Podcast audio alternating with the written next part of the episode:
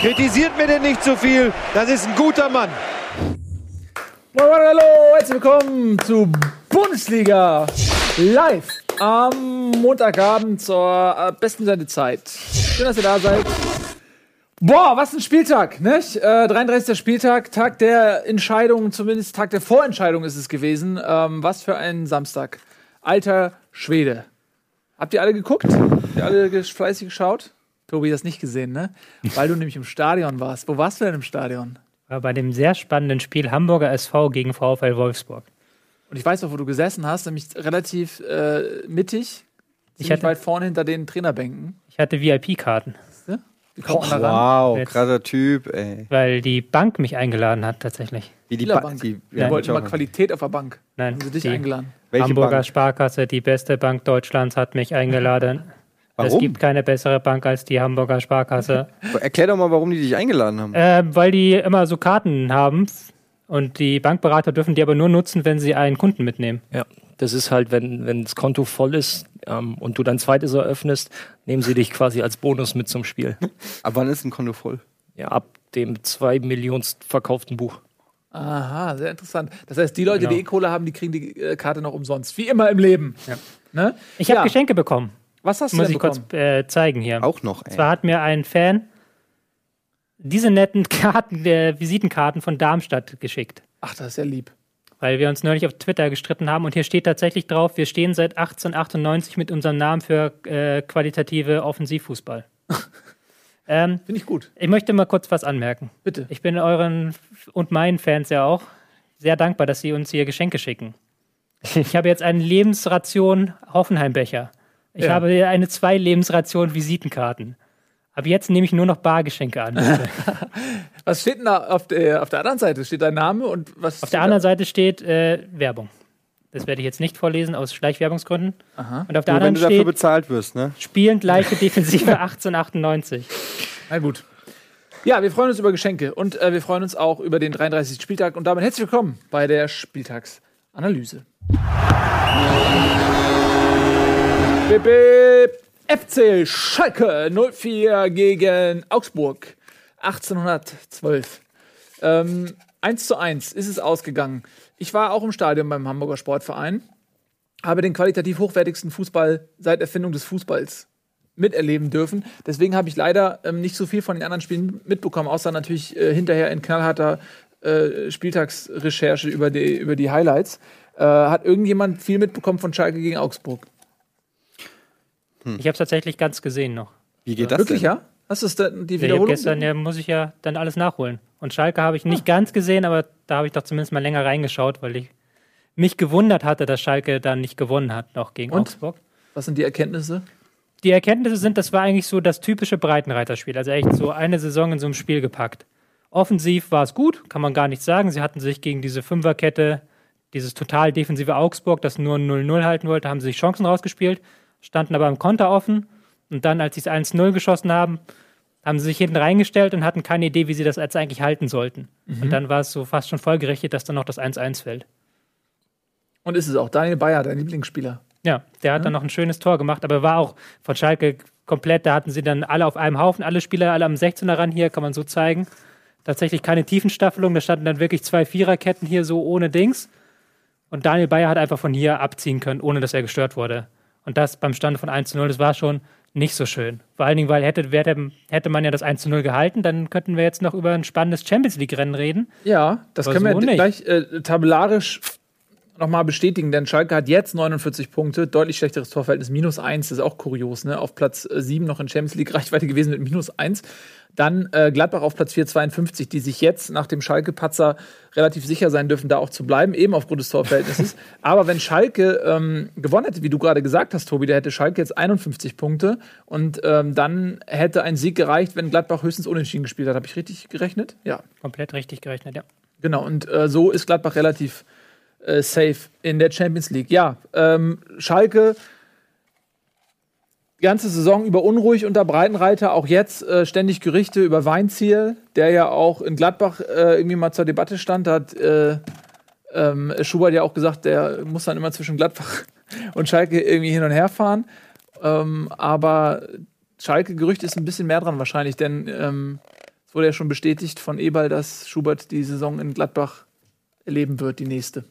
Das wäre auch sehr seltsam gewesen, wenn es nicht so wäre. Ja, oder? So. Also nach Weil- der, äh, also wenn wir mal die ersten fünf Partien abziehen, dann äh, ist das schon. Wenn wir die ersten das- fünf Partien abziehen, ist Gladbach sogar Dritter. Ja.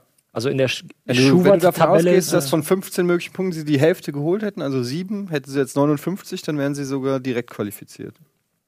Ja, ja das wär, hätte ich auch komisch gefunden, wenn der nicht belohnt worden wäre nach so einer Saison, ähm, dass er weiter Trainer bleiben darf. Also es sieht alles ganz danach aus. Ähm, also Champions League Plätze sind eigentlich so gut wie safe. Schalke muss sich wohl mit der Euroleague äh, begnügen. Um mal schauen, wie die sich nächstes Jahr aufstellen. Was glaubt ihr, müssen die verkaufen jetzt ohne Champions League? Also muss, Schalke oder wer? Ja, muss, muss ein Sané verkauft werden zum Beispiel. Gute Frage. Ähm, ich glaube, man kann vielleicht ein bisschen sparen bei Gehältern. Ich glaube, da fallen ja ein paar weg jetzt. Hünteler äh, verdient, glaube ich, sieben Millionen. Ja. Und ähm, da ist äh, immer wieder im Gespräch, dass er den Verein verlässt, vielleicht Richtung Amsterdam. Ja, mal gucken, was der Heidel so macht. Ne? Der ist natürlich, der wird jetzt mal gucken, in jeden Stein da umdrehen. Ähm, ja. Das ist ja eins seiner Talente. Das ist ja immer das, dass er in Mainz aus relativ kleinen Möglichkeiten, zumindest vor ein paar Jahren waren es noch kleine Möglichkeiten, immer relativ viel rausgeholt hat, sehr effektiv gearbeitet hat, hat auch immer positive Transferbilanzen gehabt. Insofern ähm, ist das, glaube ich, ist so dieser betriebswirtschaftliche Aspekt so auch der, wo er ansetzen wird. Ist auch die Frage, ob der Breitenreiter bleibt oder ob da jetzt sowas jemand wie Weinziel oder so dann kommt, was Der der, nochmal für ist ja- Vorstellungen hat. Breitenreiter ist ja sowieso schon so gut wie weg. Also Ist das, das liest so? man durch alle Publikationen, dass ähm, das durch den Aufsichtsrat praktisch schon durch ist. Hm. Es ist nur noch die Frage, wer kommt. Weinziel ist der eine Name, mit dem man verhandeln soll angeblich, ähm, wo man auch weit sein soll schon. Es wurden noch andere Namen rangetragen. Ähm, Marcelino, ähm, wie heißt er mit Nachnamen, weiß ich jetzt gerade nicht, von Villarreal, Mhm, der Coach. mhm, und ja. ähm, André Villas-Boas habe ich heute auch noch gelesen, der Oh? Zenit-Trainer. Das wäre eine typische Schalke-Lösung, Ja. oder? Großer Name. Ja, Weinziel könnte schon passen, ne? Oder? Also ich weiß es nicht, habe aber bei Breitenreiter auch gedacht. Ja, ich Ja. bin sehr gespannt. Ich glaube, Heidel ist der wichtigste Transfer für Schalke. Ja. Und da bin ich sehr gespannt, ob der seine Mainzer Erfolge mitnehmen kann. Wenn ja, äh, hat Schalke ja unglaublich viel Potenzial als Verein, Halt- ähm, da auch sich oben festzubeißen. Sehr perspektivischer. Ist ja auch gut für den ja. HSV, die kriegen Horst Held, wie es aussieht. Nee, ist schon dementiert worden, wobei ähm, das muss nichts heißen. Weil der seinen Vertrag ver äh, erfüllen soll, ne? Der Knebel. Ja, eine Abfindung wäre zu teuer wahrscheinlich. Ja, Ähm, gut. Das, äh, Vielleicht in einer kongenialen Doppelspitze, dass man dann vielleicht ähm, ganz viel Geld in Sportdirektoren investiert, weil in der Vergangenheit hatte man ja oft gar keinen Sportdirektor, dass man dann jetzt zwei hat, ohne Geld für Transfers, dann selbstverständlich, dass sich aber dann, die teilen sich dann auch ein Büro. Naja, ähm, es gibt ja, wie war so schön die Umschreibung? Privatpersonen aus dem Hamburger Umfeld oder aus dem Umfeld des HSV. Weißt du und am Ende des Tages war es halt Wenn ich, wieder der eine, wenn der ich halt Witze die, mache über den das Stadion HSV, bezahlt ne? hat. das ist eine Sache. Das ist kein Witz. Das ist so, wie wenn ich Witze über meine Frau mache, ist es eine Sache. Wenn du Witze über den HSV machst, fühle ich mich davon belästigt. Das ist kein Witz. Nee, oder nicht? Aber doch. das ist kein Witz. Sta stand so in der Z ich habe einfach nur die Zeitung zitiert. In der Zeitung stand, bezahlt wurde, wurden die Kosten aus dem, äh, von Privatleuten aus dem Umfeld des HSV. Und einen Tag später kommt halt raus, der um das Umfeld des HSV war äh, Kühne. Da war aber jemand sehr investigativ. Nee, das. Also, dass das Kühne ist, wie soll man denn da Kühne drauf kommen? Theorie. Nun gut, Ja, äh, aber wir sind noch nicht bestätigt. beim HSV. Richtig. Äh, äh, Ralf, lass das mal jetzt. Wir sind noch nicht beim HSV, denn äh, wir sind erst beim nächsten Spiel. Und äh, wir bleiben mal so ein bisschen. Ich würde sagen, dass wir alle Abstiegsduelle nach hinten schieben und dann gesondert nochmal über ähm, den Abstiegskampf sprechen in einer Bundesliga-Talk-Konferenz. Äh, Gladbach-Leverkusen, damit bleiben wir jetzt erstmal in Champions League-Gefilden. Ähm, Leverkusen war die Mannschaft der letzten Wochen in Persona Julian Brandt. Und Gladbach ja, hatte eben die Chance, mit einem Sieg und gleichzeitig am Patzer der Konkurrenz sich äh, quasi fast äh, die Champions League safe zu machen, also den Qualifikationsplatz fast safe zu machen. Und das ist gelungen durch zwei Tore von André Hahn, was mich sehr gefreut hat, weil ich den bei Comunio habe. Äh, Tobi, sag mal was Schlaues. Zu André. Hahn, zum Spiel. Zum Spiel allgemein kann ich ein bisschen was beitragen. Bitte. Ähm, waren, da hat man, glaube ich, ganz gut erkennen können, warum diese Mannschaften Platz 3 und Platz 4 sind. Einerseits die ganz typischen Stärken, ähm, Bayer Leverkusen im Pressing, was sie jetzt auch wieder nicht ganz hoch gemacht haben, aber auch dann immer wieder rausgeschossen sind. und Gladbach mit den Stärken der Offensive einfach, womit der Haar, wobei Hahn nochmal so eine explosive Note reinbringt. Also nicht im Sinne von der fliegt, jagt sich in die Luft in der gegnerischen Hälfte, sondern der läuft hinter die Abwehr, der bringt nochmal ähm, Geschwindigkeit auch rein und auch Abschlussstärke, weil ähm, Stendel und Raphael beide im Sturm, die sind auch beide. Raphael macht viele Tore, aber die sind jetzt auch keine Abschlussspieler im klassischen Sinne. Da hat man mit Hahn natürlich jetzt eine optimale Lösung. Hat ja das Spiel auch entschieden letztlich. Hat er gemacht mit zwei Toren. Der ist on fire, ne? Der, äh, es ist immer so geil, sobald irgendein Spieler gut ist, greift man das Momentum auf und, und redet den in die Europameisterschaft rein. Aber es ist ja auch lustig, es ist ja auch spannend. Es ist auch nicht so, dass es ähm, so viele Typen wie Hahn gibt, die auch im Zweifelsfall eine Stürmerrolle spielen könnten in der Nationalmannschaft. Deswegen ist man da sehr schnell bei, Passt genauso wie bei? Brandt.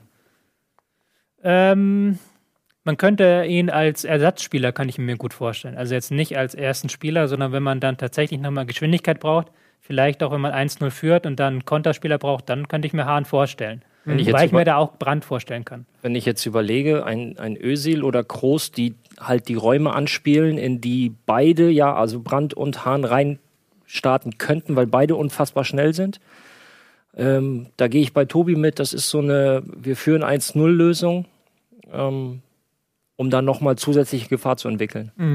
Weil mir fällt jetzt spontan von den aktuellen Spielern keiner an, der ähnliche Qualitäten aufweist. Haben alle natürlich ihre Qualität, aber ich glaube, so schnell wie die beiden Sahne. Ah, Ich meine jetzt von den aktuell etablierten Nationalspielern. Ja, Brandt hat ein Länderspiel weniger als Sahne. Von daher ist der Einwurf, äh, das wäre auch mein nächster, äh, meine nächste Frage gewesen an euch. Ähm, ich, stell- drei Spieler stelle ich euch zur Auswahl. Wen nehmt ihr mit? Fiktiv natürlich. Brandt, Hahn, Sahne. Brand. Ich darf nur einen mit, also Ja. einen. Oder Hahn?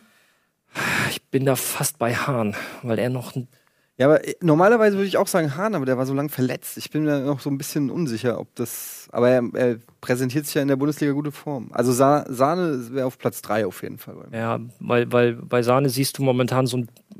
Er schwankt noch zu sehr so. Zum einen schwankt er, zum anderen finde ich ihn äh, momentan nicht auf dem Niveau noch aus der Hinrunde. Ich würde Was natürlich auch mit der Gesamtkonstellation Schalke 04 sicherlich zusammenhängt. Ja, Sané würde ich auch nicht nehmen. Ich würde aber Brand nehmen, ist noch eine zukunftsfähigere Lösung. Ähm, weil in dem Sinne, man gibt ihm nur eine Turniererfahrung, es ist nicht viel zu holen. Andererseits kann ich auch verstehen, wenn man sagt, okay, der ist noch ein bisschen jung, lassen wir den lieber Olympia spielen und nehmen dann vielleicht lieber Hahn mit. Das ist dann die andere, kann man beide Wege Der sehen. halt schon ein paar Jahre Profifußball hinter sich hat. Ich halte da knallhart gegen. Ich sag, äh, ich würde Sahne mitnehmen. Weil Sahne ist schnell, genauso, also ist wahrscheinlich sogar schneller als Brandt und Hahn, aber er hat nämlich was, was im, im deutschen Kader völlig fehlt. Und zwar eins gegen eins. Also Brandt und Hahn sind beide in meinen Augen als, äh, als Laie hier nicht so stark im Eins gegen eins. Ähm, er ist in Schalke in der Situation, wo er auch oft, naja, übermütig, sag ich mal, gegen drei Gegenspieler versucht, ähm, was zu erreichen. Aber wenn du in der Nationalmannschaft spielst, ähm, dann hast du erstmal zehn Leute um dich rum, die mehr Qualität haben und die dementsprechend vom Gegner auch mehr Aufmerksamkeit erhalten als auf Schalke. Weil wenn du sagst, du hast mit Sane den einen Spieler, von dem man weiß, dass er immer in die Dribblings geht, dann kannst du den ja auch doppeln oder trippeln. Ähm, wenn du aber da noch in der Nationalmannschaft Spieler hast, die du eben nicht alleine lassen kannst, dann äh, wird schwer. Und ich glaube, dass, dass ein Sahne zum einen als Konterfußball mit der Geschwindigkeit sehr, sehr gut eben bei einem 1 zu 0 reinpasst. Und ich glaube auch, dass er, wenn, er, wenn der Gegner sehr tief steht, ähm, mit seiner Dribbelstärke Lücken reißen kann und Situationen auflösen kann, ja, wie kaum jemand anderes. Das stimmt, ähm, stimme ich dir mit allem zu. Aber ähm, Brandt und Hahn sind halt in sehr guter Form. Das kann man von Sahne momentan nicht unbedingt sagen. Ja, aber es kann sich auch ändern. Und er hat sich ein bisschen gefangen. Ne? Brandts Hinrunde war auch nicht so gut. Hahn hat kein einziges Tor gemacht in der Hinrunde. Hat nicht einmal gespielt. Gut, ja, verletzt. War ein Ja, die Frage ist, ob am Ende überhaupt einer von den dreien mitkommt. Nee, ähm, weiß ich auch nicht. Aber das wäre ja dann jetzt eher so, das wäre ja sozusagen wahrscheinlich der 22. Mann oder so. Aber ich denke halt, dass so jemand, ähm, ja, dass die nochmal was, was freikitzeln, so ein Odonkor oder so, ja. Ähm, die, die auch wirklich nochmal, es gibt ja auch so Spieler, die, die kommen eh nicht zum Einsatz. Weißt du? Oder die haben so eine Aufgabe wie der Panther bei, also der Panther von Football. Ja. Ja. Genau. Na gut, aber äh, wir, wir schweifen ab. Aber ich äh, bin irgendwie ein Sahne-Fan, weil der so, der hat was, was man ganz selten sieht. Deswegen bin ich. Was? Ich dachte, über was für ein Panther redet ihr jetzt? Na, der Panther. ja, ja, der ich dachte, das. Tier-Panther. Ich dachte, irgendwie ihr redet jetzt über Super Mario Fußball oder was weiß ich. Wo es viele Panther gibt. Ja. Das ist korrekt. Genau, egal, komm. Ähm, also das war äh, Champions League. Glückwunsch an Gladbach. Äh, was für ein fantastischer Run mit teilweise fantastischen Spielen. Nur auswärts hat es nicht geklappt, aber ähm, wollen wir mal schauen, wie die sich nächstes Jahr aufstellen. Äh, Granit Xhaka wird umworben, hat äh, Vertrag bis 2020, allerdings äh, immer wieder Interesse aus England, wenn da jetzt 50 Millionen kommen. Weg damit. Weg damit für 50 Ja, Millionen. mit Dahut haben die doch. Also Dahut und Chaka würde ich bei, also nicht beide weggeben, aber einen von beiden für die Summe. Also für die Summe ja, grundsätzlich ergänzen sie sich aber richtig gut. Dahut ist so dieser, dieser Sechser, der unfassbar viel unterwegs ist, der äh, wahnsinnig, so viel, wahnsinnig viele Kilometer abspult, dazu aber auch äh, technisch sehr fein ist. Der hat im Champions League-Spiel bei Man City nach 70 Minuten ausgewechselt mit 14 Kilometern. Ja. Wenn du das hochrechnest, Wahnsinn, ne? das sind wahrscheinlich 15, 15,5. 28 Ja, in Euro. genau. Also Ähm, 56 in D-Mark, ja. Genau. Nein, ähm, der noch sehr wild zum Teil unterwegs ist und Chaka einfach aufgrund seiner Erfahrung jemand, der die Räume sehr gut zumacht, die Dahut manchmal offen lässt aufgrund seiner, seiner Spielweise. Und ähm, Chaka ist halt so ein bisschen das ordnende Element im Defensivverbund mit einer sehr guten Spieleröffnung. Klar, wenn du natürlich, ja, ich glaube 50 ist zu hoch gegriffen, aber es Warum? dürfte sich schon, na, ich glaube nicht, dass du 50 für einen Chaka bekommst. Warum? Weißt du, was in England für Gelder fließen nächstes Jahr? Du, wenn, wenn, wenn, wenn Gladbach die Möglichkeit hat, sie zu bekommen, müssen sie das, das ist eine Champions League-Saison halt wahrscheinlich. Vertrag. Der Mann hat Vertrag bis 2020. Ja, Ne? das ist wahrscheinlich eine, eine Champions League-Saison oder eine Champions League-Saison Einnahme. Das, das stimmt gelesen, schon. dass der Aufsteiger in England, ich habe jetzt den Namen vergessen. Ja, das war, glaube ich, ein anderer. Äh, Bur- Burn? Kriegen, äh, Egal, auf jeden Fall 220 Millionen. Der Aufsteiger an TV-Geldern. 220 Millionen. Ich weiß nicht, ich habe es jetzt, ich, es war so viel, dass ich es eigentlich nochmal recherchieren wollte, ob es stimmt, aber das habe ich irgendwo gelesen. Meinst du Also selbst der Burnley, Aufsteiger ja. in England hat quasi mehr Geld als der FC Bayern, einfach nur jetzt von den Fernsehgeldern. Muss man sich mal vorstellen, was da, also insofern ist es vielleicht doch nicht unrealistisch, dass jemand äh, in England 50 Millionen hat, weil das für die einfach gar nicht mehr so viel ist. und Ja, ich glaube, also- ganz kurz zurück Ja? zu, zu, oder wolltest du noch was zu Nee, ich wollte nur sagen, ich äh, nebenbei so ein bisschen den Chat, jemand hat geschrieben, was ich einen sehr passenden Vergleich finde: 41 Millionen für Firmino zum Beispiel nach Liverpool. Und Chaka ist, wie wichtig ist Chaka? Ist auch, ist auch einer, ist die tragende Säule im Mittelfeld. Ist ja, die, ist ja auch Chef, der ist ja auch der Chabo da, ist Kapitän. Ist ja nicht nur sein, sein fußballerisches Vermögen, sondern der ist ja auch eine Persönlichkeit, ähm, eine, eine Kante da im Mittelfeld. Ja, aber gezahlt wird normalerweise für Technik und für Athletik. Und Firmino hat natürlich die Technik. Gut, äh, Xhaka hat die Athletik, aber das für einen Sechser 50 Millionen halte ich schon ein bisschen viel. Aber ist natürlich ein gefragter Mann, klar. Mann, wenn du die Zusatzzahl richtig hast, kannst du mal. Ne, Bayern haben 40 Millionen für Javi Martinez gezahlt. Das war aber dann noch eine andere Lage, weil sie ihn aus dem Vertrag rausgekauft haben. Also Ja, mit der ja gut, Garantiesumme ja aus dem Ver ja, aus, mit der Garantiesumme. Das ist ja nochmal dieses extra Ja. In. Spanien haben die ja eine festgeschriebene Ablösung und wenn du die, wenn, du, wenn da jemand kommt und wenn ich als Privatmann 40 Millionen hätte, hätte ich mir auch Martinez kaufen können. Da können die, also ist nicht verhandelt worden, diese Ablösesumme. Ähm, aber gut. Äh, Gladbach-Leverkusen, äh, HSV Wolfsburg ist das nächste Spiel. Ich würde das eigentlich, weil der HSV fairerweise äh, noch nicht gerettet war vor dem Spiel, auch in den Abstiegsblock schieben. Kann man Ähm, aber schnell abhandeln, glaube ich. kann man sehr schnell, sollte man sehr schnell abhandeln auch. Ähm. und dann haben wir noch, guck mal, wie weit wir runter müssen. Hoffenheim auch noch, das sind eigentlich fast alle. Ingolstadt, toll. Äh, wir können Ingolstadt Bayern vorziehen, der Rest ist Abstiegskampf. Ähm, Ingolstadt gegen Bayern, die Meisterschaft. Ähm, bei unserem lieben Kollegen ähm, äh, Arndt Zeigler, da habe ich so eine kleine Compilation gesehen an äh, Emotionen der Bayern nach der vierten Meisterschaft in Folge. Äh, die haben ja so richtig die Sau rausgelassen. Da war ja, Spektakuläre Bilder vom Autokorso in, Ja. in München. also Partymeile Bayern, auf jeden Fall. Ne? Zählt die Meisterschaft noch was? Aber wir sind nur neidisch. Die sind einfach, man muss ja sagen, es ist ja schon auch eine Auszeichnung, wenn du, wenn du so gelangweilt bist, Meister zu werden, also weil du so oft geworden bist, ist ja schon auch wieder ein Prädikat.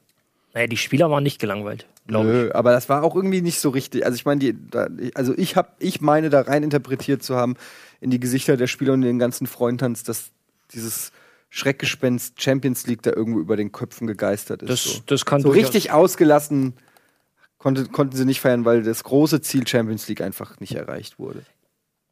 Zum einen das, zum anderen war es ja jetzt im Prinzip auch nur eine Frage der, der, der Zeit, bis jetzt auch wirklich rechnerisch, rechnerisch feststand. Ich meine, es gab ja keine Zweifel daran, dass in den letzten zwei, drei Wochen das und auch vier Wochen, dass die Bayern Meister werden? Oder hat irgendeiner ernsthaft geglaubt, dass das Nee. schiefgehen könnte? Insofern ist es jetzt nur noch quasi diese rechnerische Bestätigung gewesen und ab da darfst du natürlich auch erst. Ich glaube, das ist ein bisschen Offiziell wie, mit einer Frau. So, weißt du, wenn du, wenn du einen Nebenbuhler hast, der auf einmal an der Frau rumgräbt, dann weißt du die Frau auch wesentlich mehr wertzuschätzen. Wenn du allerdings die Frau, die an dir klebt und du nichts dafür tun musst, dann stellt sich ein Gefühl der Selbstverständlichkeit ein. Und Bayern äh, hat in Dortmund so einen halbherzigen Nebenbuhler gehabt. Ja, das hat so ein bisschen für Spannung gesorgt, so ah, ein bisschen, aber es hat nicht gereicht, um, um, um das Weißbier auszutrinken am Ende. Es ist immer noch ein kräftiger Schluck drin geblieben. Ähm, so richtig gefeiert haben die nicht. So. Ja, aber von, man kann ja wirklich auch mal sagen, herzlichen Glückwunsch an die Bayern, auch von Bundesliga. ja. äh, wir haben ja auch immer viel Von geschimpft Herzen. und, und, und ja, man Wir muss wissen ja, dass trotzdem Sie am zum Ende des Teil Tages zuschauen. Muss man sagen, ja, ja, natürlich. Äh, Und man muss ja trotzdem sagen, Meister geworden, dann gehört sich das auch so, dass man zur Meisterschaft gratuliert. Und es ist eine sehr souveräne Saison äh, gewesen. Und man muss sagen, dass Dortmund, wenn die jetzt nicht auch noch die Saison ihres Lebens gespielt hätten, dann wäre es halt, also der Abstand zu Platz 3 ist schon krass. Ne? Aber es sind also, halt äh, trotzdem jetzt wieder acht Punkte, ne? ja, und trotzdem sind es immerhin acht Punkte gegenüber Dortmund. Und Ja. die spielen ja auch nun echt eine geile Saison. Also, das ist schon allerhand, äh, was die Bayern da abgeliefert haben, die Saison. Ja, natürlich, absolut respektabel. Äh, so ist so ein bisschen alles äh, wichtiger als die Meisterschaft war im Prinzip äh, die Befindlichkeiten Guardiolas. Wie ist sein emotionaler äh, Status quo? Hat er sich ein bisschen gekränkt gefühlt dadurch, dass äh, er irgendwelche Missverständnisse bei Pressekonferenzen aufgetreten sind. Äh, herzzerreißend auch seine Danksagung an Jupp Heynckes, der ähm, allerdings die Einladung zur Meisterfeier abgelehnt hat, denn der Triumph gehört dem Pep. Äh, ja, das war's, Pep Guardiola. Ne? Das waren drei Jahre. Es kommt mir viel, Nein. viel weniger vor. Richtig, aber es ist ja noch ein Spieltag plus äh, Pokalfinale. Das ist ja dann auch nochmal. Ah, aber es, Naja, es geht letzte, gegen- letzte, letztes Spiel in Ingolstadt für Pep gewesen. Das kann man Sehr wahrscheinlich, ja. mal hervorstellen. Ähm, äh, so, äh, wollen wir uns mal äh, jetzt dem Abstiegskampf widmen? Seid ihr soweit? Oder wollen wir noch ein bisschen äh, Meister feiern? Nee, ne?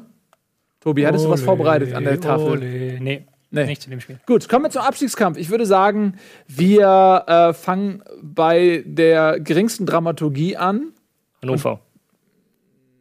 Ah, warte mal, Hannover gegen Hoffenheim. Nee, Hoffenheim ist dram drama dramatischer gewesen als HSV gegen Wolfsburg, weil der HSV, für den ging es ja kaum noch um was. Und das Tolle ist, dass äh, normalerweise muss ich ja immer taktisch kompetente Monologe halten, weil sich sonst offensichtlich keiner dazu berufen fühlt, wenn der HSV spielt. Heute ist es anders, weil Tobi im Stadion war. Ähm, deswegen können, kannst du gleich noch mal ganz was Tolles dazu sagen. Für mich war es so, ähm, ich war ein bisschen enttäuscht, das Stadion war ausverkauft, die Fans waren gut drauf, das Wetter war perfekt, man konnte wirklich in, in, in T-Shirts ins Stadion gehen. Und ähm, der HSV war noch nicht sicher ähm, äh, im Klassenhalt. Man musste noch um quasi um den Relegationsplatz so ein bisschen sich äh, den vom Leibe halten. Theoretisch, ich weiß, aber hey, HSV. Und ich hätte gedacht, so dass die mit einer positiven Leidenschaft, mit einer Energie, die frei wird dadurch, dass du nach äh, zwei äh, neunzehntel Saison zum ersten Mal ähm, quasi befreit aufspielen kannst, dass das Abstiegsgespenst so gut wie weg ist, dass sich das irgendwie in einer Explosion der, der, der spielerischen Lust äh, frei macht. Aber nichts dergleichen ist passiert, ja. Die haben gelangweilt gespielt, inspirationslos gespielt, die haben dem Zuschauer kein Feuerwerk angeboten. Und das war echt, das war ein, ein Sommerkick ohne Qualität. Und es hat mich traurig gemacht, weil da waren so viele Leute im Stadion und, und da wäre die Chance gewesen, mal was zurückzuzahlen. Gegen ein desolates Wolfsburg der letzten Wochen. Und ähm, ja, und das war echt nicht cool.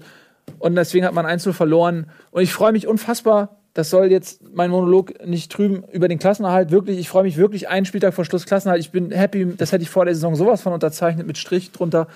Aber das war nichts gegen Wolfsburg. Tobi War kann eins was. der- Achso.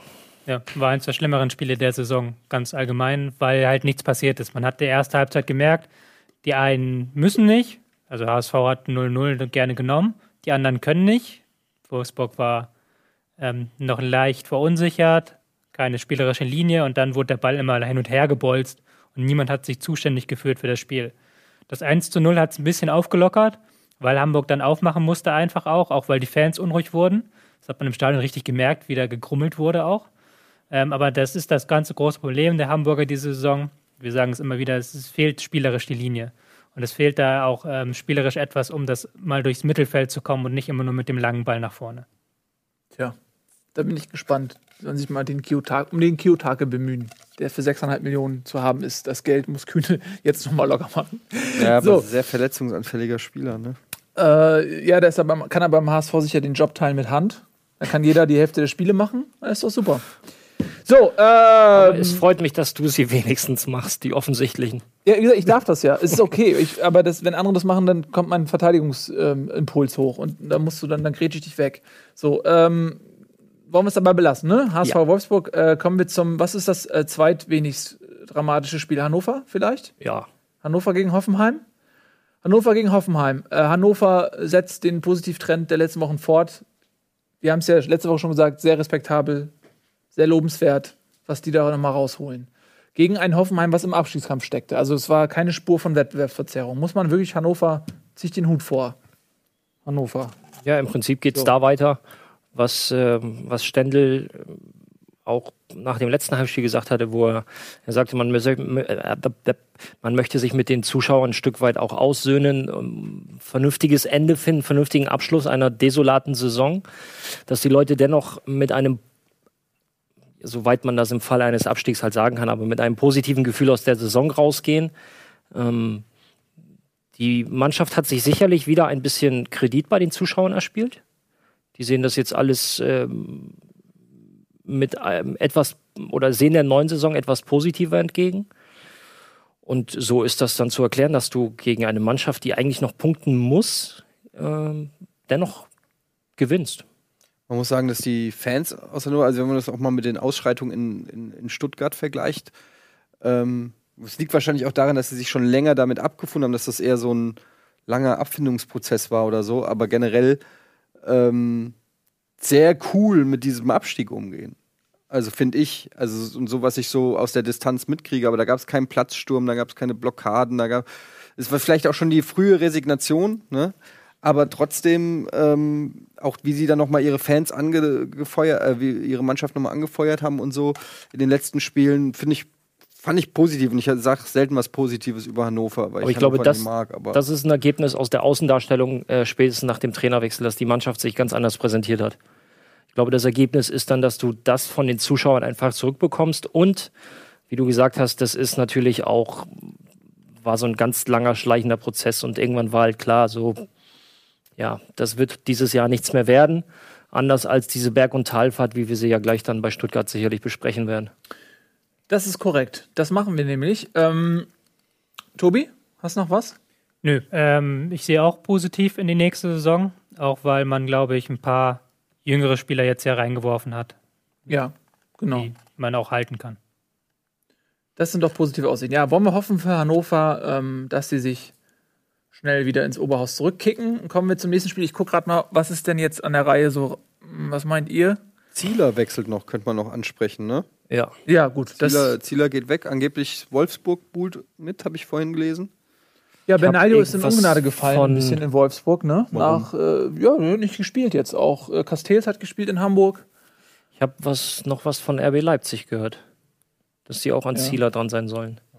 Ja, also es gibt ja so ein kleines Torwartkarussell, wo man nicht weiß, ähm, äh, Timo Horn ist ein Kandidat, der, glaube ich, bis Mitte, Ende Mai eine Ausstiegsklausel hat, äh, der auch immer in England im Gespräch ist. Wenn da jetzt ein Platz frei wird, wenn ein Zieler wird aus Hannover verlassen, was ist mit Bent Leno, der hat jetzt verlängert, ne? aber der war auch im Gespräch bei anderen Clubs. Also Der wird aber bleiben. der wird bleiben, genau, weil jetzt auch Champions League ist und ähm, da kann man mal bleiben. So, habt ihr euch entschieden? Wollen wir als nächstes nehmen? Ähm, nee, Bremen ist noch mittendrin. Hertha Darmstadt. Ja, Hertha Darmstadt, Darmstadt. ne, genau. Ähm, Champions League Ambition gegen Abstiegskampf. Oh, Darmstadt, ey. Ich war echt, ich habe echt gedacht, wir nehmen äh, Sandro Wagner als Liebling der Woche. Ja, weil er ein Tor geschossen hat und dann eine gelb-rote. Ja. Nee, also ja. Und wegen bei der Fans, weil er bei den Fans gejubelt hat, oder? Ich schwanke, ich hatte ja, du hast, glaube ich, mit einge... Nee, bei Twitter war ich auch so, okay, hat er jetzt einfach Eier oder hat er einfach nicht nachgedacht? Weil es gehört schon eine Portion einer gewissen Eigenschaft, sucht sie euch aus, dazu.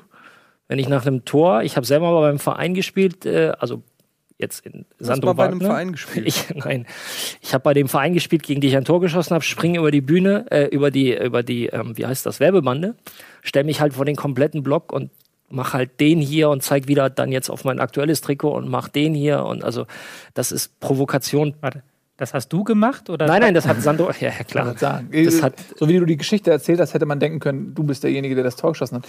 Aber du hast ja nur ein, ein Tor in der Bundesliga geschossen. Eben.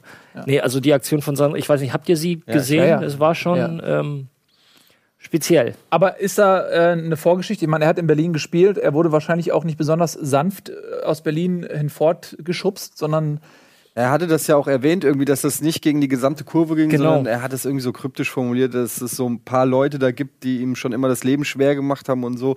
Ähm, Er hatte ja auch zwischendurch mal so, so nach rechts gezeigt, so nach dem Motto, mit euch ist alles gut, aber dann so auf eine Gruppe speziell gezeigt. das, wenn du souverän bist, dann sparst du dir das, oder? Also dann schenkst du dir das. Wenn es wirklich nur so eine kleine Gruppe ist, die ihn genervt hat oder so, dann kannst du auch drauf scheißen. Also ähm, zumindest, also ja.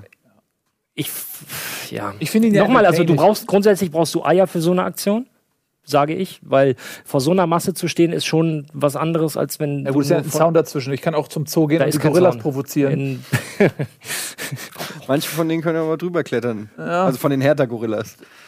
ähm, aber ja, unnötig, finde ich auch. Ja, aber äh, unnötig und es ist aber auf der anderen Seite, weißt du, natürlich hat der eine Vorbildfunktion, natürlich darf er die, die nicht zum Kochen bringen. Auf der anderen Seite von Aber den Fans, und da kommen wir gleich auch nochmal drüber, wenn wir ähm, über äh, Freiburg reden werden, kurz, äh, von den Fans kommen ja auch viel Emotionen immer auf die Spieler, was Hummels sich anhören muss und so weiter. Also die Spieler sind ja auch zum, zum verbalen und emotionalen Abschluss freigegeben. Und wenn dann mal was zurückkommt, man kann auf der einen Seite auch nicht fordern, dass man mehr echte Emotionen will, mehr authentische äh, äh, Gefühlsregungen und, und dann macht jemand etwas Authentisches, nämlich dass er sich, dass er sich hinstellt und sagt, ey, von, da kam Anfeindung von Leuten auf mich und es hat mich berührt und auch irgendwie jetzt gefühlt zehn Jahre später ist, kommt das noch aus mir raus. Und ich finde das deswegen gut, dass es jemanden gibt, der so ein bisschen ausbricht aus diesem Konf Konformismus. Weißt Ja, du? das ist nochmal, grundsätzlich für die Aktion brauchst du definitiv Eier. Du brauchst wirklich Mut, um da drüber zu springen, sich vor die zu stellen und, und diese Gesten halt zu machen. Soll jeder hätte sich auch in Cantona-Manier hinstellen können und sie einfach nur angrinsen können. Oder abgrätschen, wie Cantona. Der hat Abgrätschen ja auch mal Leute im. Publikum ins Gesicht gegrätscht. Ja, aber das waren ja Leute, die es verdient haben. So. Aha. So, und jetzt, da sind wir wieder. Du weißt ja gar nicht. Egal. Doch, wieso? Ist doch klar, ist doch bekannt, warum Cantona das gemacht hat. Warum? Weil, weil das der Zuschauer war, der äh, rassistisch die Spieler beschimpft hat. Ach so, das ist gut. Das ist natürlich dann Rassismus rechtfertigt äh, Blutgrätsche ins Gesicht. Auf jeden Fall. Ähm, aber man weiß nicht genau, aber zurück zu Wagner, man weiß nicht genau, Ja. was, da, was da alles vorgefallen ist mit dieser Gruppe. Wer weiß. Ich verstehe auch deinen Ansatz absolut. Wenn man Typen will, dann muss man auch äh, sowas mal hinnehmen. Ähm, nur fünf Minuten später hätte er vielleicht mal kurz durchatmen sollen, statt zu grätschen, weil dann wäre er nicht vom, vom Platz geflogen. Ist Aber das hat die recht. ganze Geschichte irgendwie komplett abgerundet. Ja, äh, ich fand auch ein runder, runder Abend und es mündete ja nun mal im Klassenerhalt. Und wenn wir jetzt dabei sind, lass uns das kurz von der Personalie Wagner lösen, auch wenn das natürlich eine der Lichtgestalten der Saison ist. Ähm, Darmstadt Klassenerhalt, ein Spieltag vor Schluss. Auch das eine sensationelle Leistung. Applaus nach Darmstadt. Ähm, die, über die Mittel kann man streiten. Es war jetzt nicht besonders attraktiv, vielleicht für den neutralen Zuschauer, aber ey, what the fuck?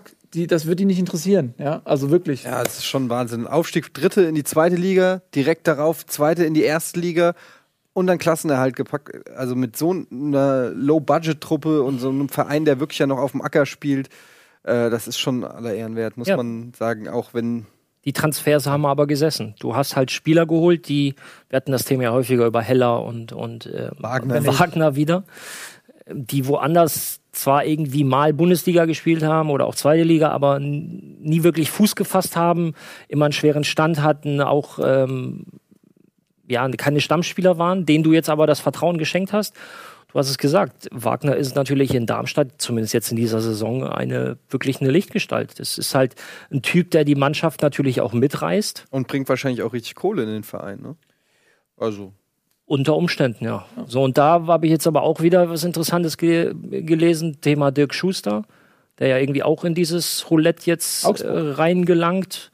Da soll es ja am Sonntag nach dem letzten Spiel dann eine PK geben, Wenn er Schlaues wechselt wo man sich, ach, ja, viel mehr wirst du, wirst du in Darmstadt nicht erreichen können, ähnlich wie Hasenhüttl in Ja, Ingolstadt. das- Das, das ist, auch so. ist so eine Mission, das ist eine Aufgabe, die ist jetzt an diesem Zeitpunkt beendet. Ja. Und Also, ja, so sehe ich es auch. Also, die haben sportlich beide, Hasenhüttl und äh, Schuster, das Maximum rausgeholt. Äh, aber ist denn Schuster auch ein Trainertyp, der in einem Verein, der, sag ich mal, ähm, anders aufgestellt ist als Darmstadt, der nämlich nicht dieses äh, leicht dreckig angehauchte äh, Spiel und so weiter äh, pflegt, ist, ist, passt ein Schuster Müsste man Jogi Löw mal fragen. Ja, eben. Also, du, du beziehst dich auf ein ähm, äh, Zitat von Jogi Löw, als Dirk Schuster zum Mann äh, des Jahres, glaube ich, sogar vom Kicker gewählt wurde und Jogi Löw äh, in, in, in dem Versuch, äh, Lobstimmen von prominenten Leuten für ihn einzuholen, gesagt hat, er macht das Beste aus seinen Möglichkeiten, was eigentlich ein Riesendiss ist. Aber da, darauf bezieht sich dann auch meine Frage. Also passt ein Schuster zu einem anderen Verein? Kann der ein gepflegtes Spiel äh, entwickeln? Schwer zu beurteilen. Weiß jemand, wie Darmstadt gespielt hat, als sie in die zweite Liga aufgestiegen sind? also in der dritten. Liga? Da haben sie wahrscheinlich nicht gemacht. Da haben sie vielleicht gepflegten Offensivfußball Nein, um gespielt. Gottes Willen. Ähm, Nein, um Gottes Willen. Nein, aber es kann natürlich sein, dass er das auf Darmstadt zugepasst hat. Das kann natürlich sein. Also bis jetzt deutet nichts darauf hin, dass in ihm ein Pep Guardiola schlummert, aber ähm, man muss ihm die Chance geben zumindest. Aber irgendwas macht er ja richtig. Also nur mit Mauern hast du es auch nicht Nein, das, das stimmt nicht. Die, haben, die, die stehen ja defensiv halt. auch gut, das ist ja gar keine Frage. Die, die können ja auch verteidigen. Die haben ähm, dieser Saison dieses Sechserketten-Ding perfektioniert, also dass die, ähm, ich mach mal hier so, dass die äh, Viererkette zusammenzieht und die Außenstürmer so mit reingehen, wenn die gegnerischen Außenverteidiger vorrücken. Das kann keine Mannschaft in den Abläufen so gut wie Darmstadt. Das ist schon so ein Darmstadt-Ding, so ein kleines taktisches. Aber es ist jetzt nicht so, also keiner kann mir erzählen, dass Darmstadt irgendwie spielerisch ein Highlight ist. Das, das Nee, aber mir dafür hat er ja auch nicht die Spieler. Ne? Nee, klar, Also- deswegen ist jetzt die Frage, ähm, ist er anders, wenn er andere Spieler hat? Ja, das meine ich. Kann er auch ein gepflegtes Spiel entwickeln. kann halt noch keiner- Ist ja keiner taktisch so vielseitig, ähm, aber das kann ich auch gar nicht be beurteilen, Jogi Löw vielleicht. ähm, nun gut, also verlassen wir das. Darmstadt hat es geschafft. Äh, Hertha hat mit einem sch- schlechten letzten Saisondrittel eine ansonsten fantastische Saison äh, ruiniert. Klingt zu hart, weil sie werden europäisch spielen. Vielleicht muss ist man ja da auch nochmal, weil wir haben jetzt sehr viel über die Saison geredet, man muss vielleicht nochmal sagen, dass Hertha auch gar nicht so schlecht gespielt hat am Wochenende. Ich habe es leider nicht sehen können, weil der HSV Doch, mich die hatten verzaubert hat. Ja, sie hatten schon mehr Chancen als die Darmstädter und hatten auch, ähm, wenn sie ein bisschen besser vom Tor gewesen wären und da diese zwei Situationen hätten, besser verteidigt hätten, hätten die schon einen Punkt oder drei holen können. Also es war auch ärgerlich für ähm, Hertha. Ich glaube, das haben wir ja schon ein paar Mal angesprochen, wenn du Hertha vor der Saison gesagt hättest, pass auf, ihr seid am Ende Sechster oder Siebter, wo auch immer sie jetzt landen werden, ähm, und kommen in die Euroleague, das hätten sie grundsätzlich unterschrieben. Dann hatten sie natürlich dieses, diese wunderbare Hinrunde und hielten sich, ja- hatten ja zwischendurch tatsächlich sechs, sieben Punkte Vorsprung als Dritter, äh, als, als äh, Vierter. Und, nee, Dritter waren sie ja. So, Dritter. Aber jetzt die letzten Wochen, glaube oder klar, das, das äh, wenig gepunktet, richtig abgerutscht. Aber ich glaube, selbst in Berlin, weil du ja die Eingangsfrage stelltest, ob, ob äh, sie sich jetzt die Saison versauen. Ich sage nein, weil sie sich schon realistisch einschätzen können, denke ich. Und Paul Dardai einfach weiß, die Mannschaft war, das hat er ja nach dem Dortmund-Spiel auch angesprochen, ähm, in dem Spiel an oder ist an ihre Grenzen gestoßen. Er weiß, ähm, wo er spielerisch hingehört, dass er eben noch nicht, ich sag mal, Top 3 in der Bundesliga ist. Und deswegen werden sie, ähm, werden sie das gerne mitnehmen mit der Euroleague. Und wird jetzt halt spannend zu sehen, wie das nächstes Jahr ist. A, Doppelbelastung und oder aufgrund der Doppelbelastung, wie sehr können sie dieses Niveau halt äh, halten? Ist auch Ja. noch ein wichtiges Spiel nächste Woche, muss man sagen. Weil wenn sie Siebter werden, das ist die größte Ads-Scheiße, die du machen kannst, sozusagen, weil du dann drei Wochen Sommerpause dir verspielst. Und dann musst du irgendwo in, in Kasachstan äh, spielen, um die Teilnahme an der Euroleague. Ähm, was natürlich auch ja, die Vorbereitung stört und ja, generell vielleicht im Terminkalender eher unliebsam ist. Von daher geht es für, für die Euro-Vereine noch um was. Aber ich wollte noch mal ganz kurz zu meiner Lieblingstabelle, nämlich der Trendtabelle, äh, kehr- zurückkehren. Und zwar ist Hertha BSC, was glaubt ihr, auf welchem Platz? Die letzten vier Spiele? Ja. 15. Ach so, nur die letzten. Ja, Letzten vier. ja. Der Wolfsburg gewonnen hat, wahrscheinlich letzter. Vorletzter mit null Punkten. Aus den letzten vier Spielen. Letzter ist der VfB Stuttgart. Minus fünf äh, Tore, null Punkte. Also die Hertha hat tatsächlich äh, einfach die Puste auch verloren äh, im letzten Saisondrittel. Aber wie gesagt, auch was du gesagt hast, äh, wenn man einfach vor der Saison diese Abschlusstabelle sieht, dann würde man sagen, oh, Berlin, Respekt. So, ne? Muss man auch tatsächlich dann ähm, mal ein bisschen im Kopf applaudieren. So, dann äh, lass uns mal das äh, nächste Spiel nehmen. Ich glaube, jetzt kommen wir nämlich in die heiße Phase rein. Ähm, was haben wir? Hertha Darmstadt haben wir, Hannover hatten wir durch. Ähm, Köln-Bremen wird interessant, Frankfurt ist interessant, Stuttgart Mainz ist interessant. Okay, dann würde ich sagen, machen wir mit denen weiter, die in der Tabelle vor dem Spieltag die beste Ausgangsposition hatten. Das war Bremen, Köln gegen Bremen. 0 zu 0. Ähm, Ich war ja am Montag begeistert von Bremen. Das können wir vielleicht noch mal einmal kurz hier abhandeln. ja, entweder wir machen, pass auf, wir machen das äh, in einer Personalunion mit dem Bremen und dem Stuttgart-Spiel, was wir danach besprechen. Ja. Ja. Weil ich nämlich, ich habe ja, ich rede ja seit Wochen, dass Bremen nicht so schlecht ist, wie die in Punkten dastehen. Ich habe ja immer für Bremen Partei ergriffen, habe auch gesagt, die gewinnen gegen Stuttgart. Und dann haben die da wirklich mal so ein Ding raus, wo sie halt all ihres, ihr Offensivpotenzial abnutzen und auch wirklich die Chancen machen. Klar, defensiv waren sie ein bisschen offen dadurch, dass sie halt so nach vorne gestürmt sind, aber das war da gar nicht das Problem. Ähm, gegen Stuttgart, die ähm, traditionell, muss man schon sagen, diese Saison defensiv in Auflösungserscheinungen sind. Kein Zugriff im Zentrum und so weiter. Und dann fand ich, war schon eines der stärksten Bremen-Spiele. Umso verwunderlicher war es dann, war ich dann, wie defensiv sie am Wochenende wieder zur Sache gegangen sind. Da haben sie sich dann wieder am 4-1-4-1 aufgebaut und mal Köln machen lassen, erstmal in der Hoffnung, dass es schon irgendwie gut geht, die anderen Ergebnisse. Naja, oder hat man sich vielleicht dann auch an den Möglichkeiten und am Gegner orientiert und versucht, das Maximum an Erfolgschancen rauszuholen, weil man hat auch in Hamburg auswärts verloren. Vielleicht war das so ein bisschen die Lehre daraus. Also ich möchte, weil du jetzt das Montagsspiel angesprochen hast, Konsequenz aus diesem Montagsspiel würde ich gerne Eddie zitieren, der ja häufiger das Torverhältnis angesprochen hat. Und mit dem Spiel hat Stuttgart sich überhaupt keinen Gefallen getan. Wenn man jetzt mal nur davon ausgeht, dass sie nur, nur zwei Tore weniger kassiert hätten, sprich 4 zu 2, dann hätte Stuttgart jetzt, ähm, Stuttgart hätte minus 21 und Bremen hätte minus 18. Und das holst du halt eher mal auf, als jetzt sieben Tore Unterschied. Und das ist halt, man sieht's, wenn es so eng ist mit den Punkten ist, so ein, so ein Torverhältnis kann halt echt Gold wert sein. Und der, die Höhe, nicht nur der Sieg an sich, sondern auch die Höhe des Sieges für Werder kann noch, ähm, kann der ausschlaggebende Punkt sein für, für das kommende Wochenende. Ja, absolut. Also das führt so ein bisschen dazu, dass äh, Stuttgart sich schon abgestiegen fühlt. So, also für mich fühlen die sich auch abgestiegen an, weil ich nicht glaube, dass sie sechs Tore ähm, aufholen, weil sie auch in Wolfsburg spielen. Und ähm, die haben ja überragend gespielt gegen den HSV. Unabhängig des, des Sieges müssen sie ja dann darauf hoffen, dass äh, Bremen eben nicht gewinnt. Beziehungsweise, dass Bremen verliert, so rum. Nee, Bremen darf ja keinen Punkt holen, weil dann muss Stuttgart sieben Ja, Tore also schießen. Ne? Eintracht Oder müsste sechs. gewinnen und Stuttgart äh, müsste hoch gewinnen. Nee. ich das richtig? Nee, nee, Nee. bei sollte Eintracht gewinnen, reicht Stuttgart ein Sieg, egal wie, weil dann haben sie ja. 36 und Ja. Bremen bleibt bei 35. Das stimmt. Aber sollte Bremen Unentschieden holen, braucht Stuttgart halt schon sieben Tore. Ja. Und da sind wir jetzt übrigens bei dieser Situation. Letztes Mal habe ich, äh, ich glaube, aus den Cordoba gesagt, aber ich glaube, ich meinte Gijon, ne? War das Gijon, dieses 0 zu 0 aber Deutschland? das wird es ja nicht geben.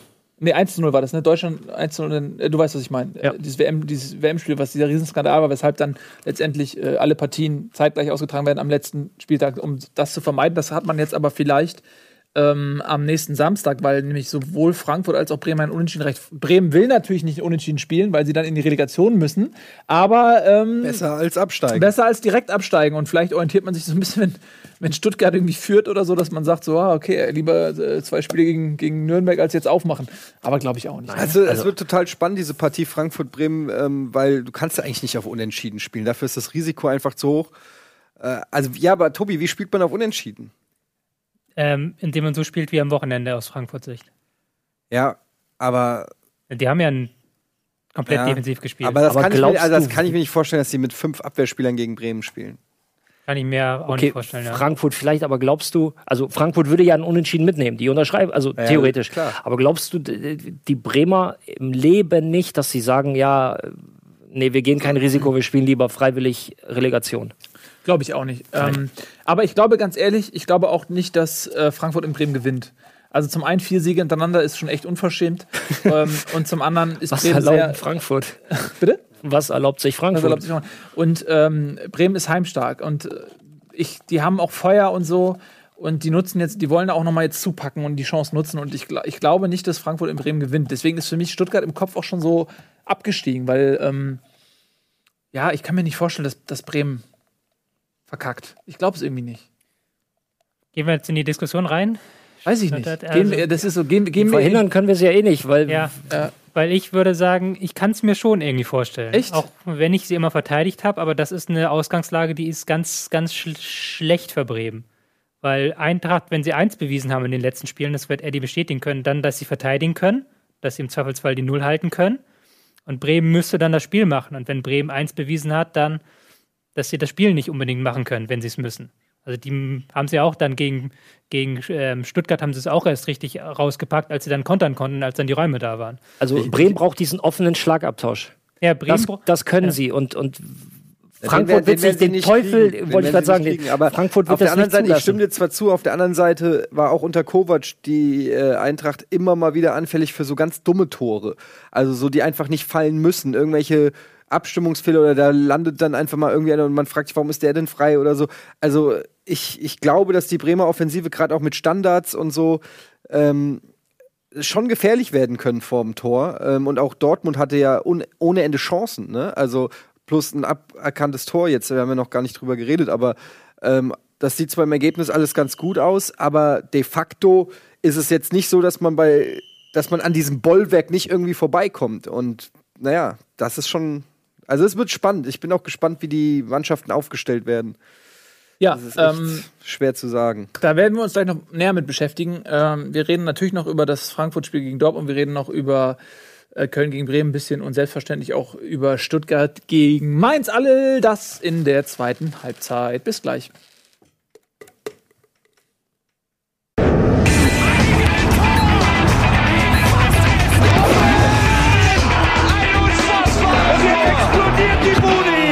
Kritisiert mir denn nicht zu viel. Das ist ein guter Mann. Herzlich willkommen zurück. Bundesliga live, die zweite Halbzeit. Wir befinden uns mitten im Abstiegskampf. Wir analysieren knallhart den 33. Spieltag. Wir waren stehen geblieben bei den letzten Partien, die noch übrig sind. Ähm, Köln gegen Bremen 0 zu 0, Frankfurt gegen Dortmund 1 zu 0 und Stuttgart gegen Mainz 1 zu 3 haben wir noch nicht angesprochen. Ähm, ja, wir, also angefangen hatten wir bei Köln gegen Bremen, ne? So, das war das 0 zu 0. Wollen wir, da noch, wollen wir das mal abschließen? Ja, also es gab, äh, gab auf jeden Fall strittige Situationen. Wir haben uns draußen noch unterhalten. Ja. Ein äh, möglicherweise nicht gegebener Elver für Köln. Da waren wir uns auch nicht so ganz einig. Du meinst, es war keiner. Ich meine, also was ich, an den Bildern gesehen habe, hätte man den schon geben können. Ähm, aber ich habe es jetzt auch, wir haben jetzt keine Beweisbilder. Und, aber dann die, wo sich die. Hast, denn? du- hast du die Bauchbinde gesehen Nee, von Gunnar? Was stand da? Äh, Etienne Gardet freut sich auf die Relegation. So, lustig, ja, das ist sehr lustig. Ähm, und ja, das nicht gegebene Tor von Bremen ist eigentlich das, wo man sich wirklich auch darauf einigen kann, dass das klarer Treffer war. Ne? Ich habe es äh, mir ein paar Mal angeschaut und ich sehe da gar nichts. Da springt Timo Horn in seine Abwehrspieler rein und der Schiedsrichter pfeift. Die Bremer Fans haben sich sehr über den Schiedsrichter aufgeregt, in der Szene natürlich zu Recht. Aber ich fand, es war schon halbwegs ausgleichende Gerechtigkeit. Einmal den Elfmeter, den ich meine auch, dass man ihn pfeifen sollte. Weil der, ist der, der hat den Fuß aufs Knie bekommen und ich habe mir am Wochenende auch den, äh, das Knie gestoßen. Da bin ich auch nicht weitergelaufen, habe ein Tor geschossen. So. Ich, ich, ich sehe, ich weiß, welche Bewegung du meinst, aber er zieht, zu, also ich sehe keine Berührung. Er zieht Doch. zurück. Doch, er hat auch am Knie getroffen, wenn auch nur leicht, aber fand schon. Aber es gab noch eine weitere Szene in dem Spiel tatsächlich, wo Zoller dann zwar in etwas spitzen Winkel, aber relativ frei durch war und dann abseits gepfiffen wurde, aber auch in der zweiten Zeitlupe hat man auch erkennen können, dass es eher keins war. Also da waren so schon so ausgleichende Gerechtigkeiten dabei. Und es war auch so, dass Köln noch Chancen hatte, mehr Tore, also das heißt, die haben ja keins geschossen, aber überhaupt mal Tore zu schießen so. Ähm, von daher weiß ich nicht, ob man da jetzt nur dem Schiedsrichter die Schuld geben kann. Nee, das tun wir ja nicht. Nee, nee. Oder? Gibt, nee, Ich habe ja auch gesagt, er hat ja nur ich habe die, die strittigen angesprochen, Szenen angesprochen ja. und für mich war halt schon, es, wie es dann immer so schön heißt, das Tor viel, wäre, ich weiß nicht, Mitte, erste Halbzeit wäre das gewesen, dann führt Bremen 1-0. Sagen wir so, es ist doof, dass der Schiedsrichter ist gerade an dem Spiel einen doofen Viel, es ist sehr viel hätte, wäre, wenn. Also, Also der Schiedsrichter war allgemein sehr schwach, auch in der Schweiz Zweikampfbewertung sehr schwankend. Also es war schon ein doofes Spiel von daher. so ein Punkt, der die Bremer halt nur bedingt weiterbringt. Ja, jein. Also, das ist zumindest ein Punkt, der sie in die Situation bringt, dass ihnen ein Punkt gegen Frankfurt reicht, um Relegation zu spielen. Das kann ein sehr äh, kostbarer Punkt sein, wie ich aus eigener Erfahrung weiß. Ja, äh, ja, aber ich meine jetzt mit drei Punkten wäre natürlich alles wunderbar. Naja, aber stell dir mal die Situation vor: Bremen hätte ähm, verloren weil sie auf das Tor gespielt hätten Ja. und wären jetzt in der Situation, gegen, gegen Frankfurt gewinnen zu müssen. Ja. Unabhängig davon, was. Und Stuttgart reicht vielleicht ein 1-0, wenn Bremen gegen Frankfurt, die sich hinten reinstellen mit elf Leuten, ähm, äh, kein Tor macht. Also, das, das willst du nicht haben. Und von daher denke ich, dass äh, das aus strategischer Sicht vielleicht gar nicht so blöd war. Äh, Das wollte ich damit nicht sagen. Ich- Da Weiß. ist jeder Punkt. Ne? Nicht, dass deine Trainerkarriere jetzt hier scheitert. Machst deiner- du Trainerkarriere? Hatte ich vor, ja. Ja. Echt? Ja. Willst du mich trainieren? Ich bin ganz gut. Ich weiß, dass du gut bist. Dir kann ich kaum noch was beibringen. So gut. Das war, beim ersten Satz habe ich es geglaubt, beim zweiten habe ich gemerkt, es ist Ironie. Apropos, gar nicht. Nein, ich habe dich äh, doch kaum noch was beibringen. Es, es war mir eine große Freude, mit dir zusammenzuspielen. Wir haben übrigens ü- noch nicht über das Turnier gesprochen. Es war mir wirklich eine große Freude. Ja, ist ja gut jetzt. W- Wollt ihr das vielleicht in der eigenen Sendung klären? Irgendwie? Anscheinend war könnt ihr es so, anscheinend so, so ihm egal. P-Kip machen oder so. Ja, komm. So, ähm, kommen wir jetzt zum, zum nächsten Spiel. Das müsste dann natürlich Frankfurt gegen Dortmund sein. 1 zu 0. Da sieht man das Ergebnis und denkt sich erstmal, hä? Das sieht immer noch komisch aus. Es war schon, also wenn man nur das Ergebnis sieht so, und das etwas im großen und Ganzen betrachtet, drei Siege in Folge. Frankfurt ist zur Crunch-Time tatsächlich da. Schön ist es nicht, darum geht es aber auch gar nicht, sondern es geht darum, Punkte zu sammeln. Und das hat man eindrucksvoll mit Mann und Maus getan. Bisschen Hilfe des Schiedsrichters, du hast es selber angesprochen. Das Ding von Hummels, das muss man, darf man eigentlich gar nicht abpfeifen, weil das war ein Meter kein Abseits. Und Ja, man muss sagen, die Eintracht Ja. hat diverse Rekorde aufgestellt in dem Spiel, habe ich dann im, im Nachhinein gelesen. Die ge wenigsten Ballbesitz, glaube ich, seit Messung der hatte Dortmund 80 Prozent? Ballbesitz. 80,3 oder sowas. Ich Und weiß nicht, ob seit jemals, aber das war der ähm, niedrigste Wert diese Saison. also die Fall. meisten Ballkontakte hatte irgendwie äh, Radetzky und es war ein Drittel von dem, was Mats Hummels hatte. Ja. Irgendwie so. Also es war ganz komisch und auch ähm, also Ballbesitz und, und was was noch? War noch Passquote unter 50 Prozent. ja, also es waren ganz, ganz viele ganz tolle Statistiken. Aber es wird, es wird dem Ganzen nicht so ganz gerecht, weil die Eintracht hat überhaupt gar keinen Fußball gespielt. Ne? Also die hatten auch, nee, haben sie wirklich nicht. Sie haben einfach nur zerstört. Und zwar 90 Minuten lang und das auch in einer, äh, wie ich finde, durchaus an, also äh, wenn man, wenn man das, nur das Zerstören bewerten will, dann war das gutes Zerstören. Auf einer Skala von 0 bis Hitler. Wie viel Ja, da, da war das auf jeden Fall, ich Goebbels. Also schon Das ist schon ziemlich sehr zerstörerisch. schön zerstörerisch, ja. Also es war schon ziemlich destructive. aber was willst du sonst machen äh, aus Frankfurter Sicht gegen Borussia Dortmund? Da kannst du nichts machen. In der Situation sowieso nicht. Es Das war Ergebnis gibt ja auch recht. Schon, war schon also, richtig. Also, Ähm, das Ergebnis gibt ja recht, man hat gewonnen, man musste gewinnen. Das, der, ich hätte nicht gedacht, dass, dass man gegen Dortmund gewinnt. Ähm, dritter Sieg in Folge. Ähm, ich bin nachhaltig beeindruckt. Ich glaube, das ist, ich glaube, das ist aber auch. Ich erinnere mich bei dem HSV letztes Jahr, oder das vorletztes Jahr, als Stieber irgendwie so zwei, drei abgefälschte Tore im, äh, in der Endphase der Saison geschossen hat, die am Ende dem HSV auch die Klasse gerettet haben. Und so ist es bei Eintracht auch. Ähm, gegen Mainz da dieses, diese beiden krummen Dinger da. Ähm, und, und jetzt hier auch gegen Dortmund. Und das Glück brauchst du aber auch. Das klingt jetzt klischeehaft. Aber so ist es. Das Glück brauchst du am Ende, um diese Punkte zu holen. Und die Eintracht scheint das Glück wirklich dann auch im entscheidenden Moment äh, auf ihrer Seite zu haben.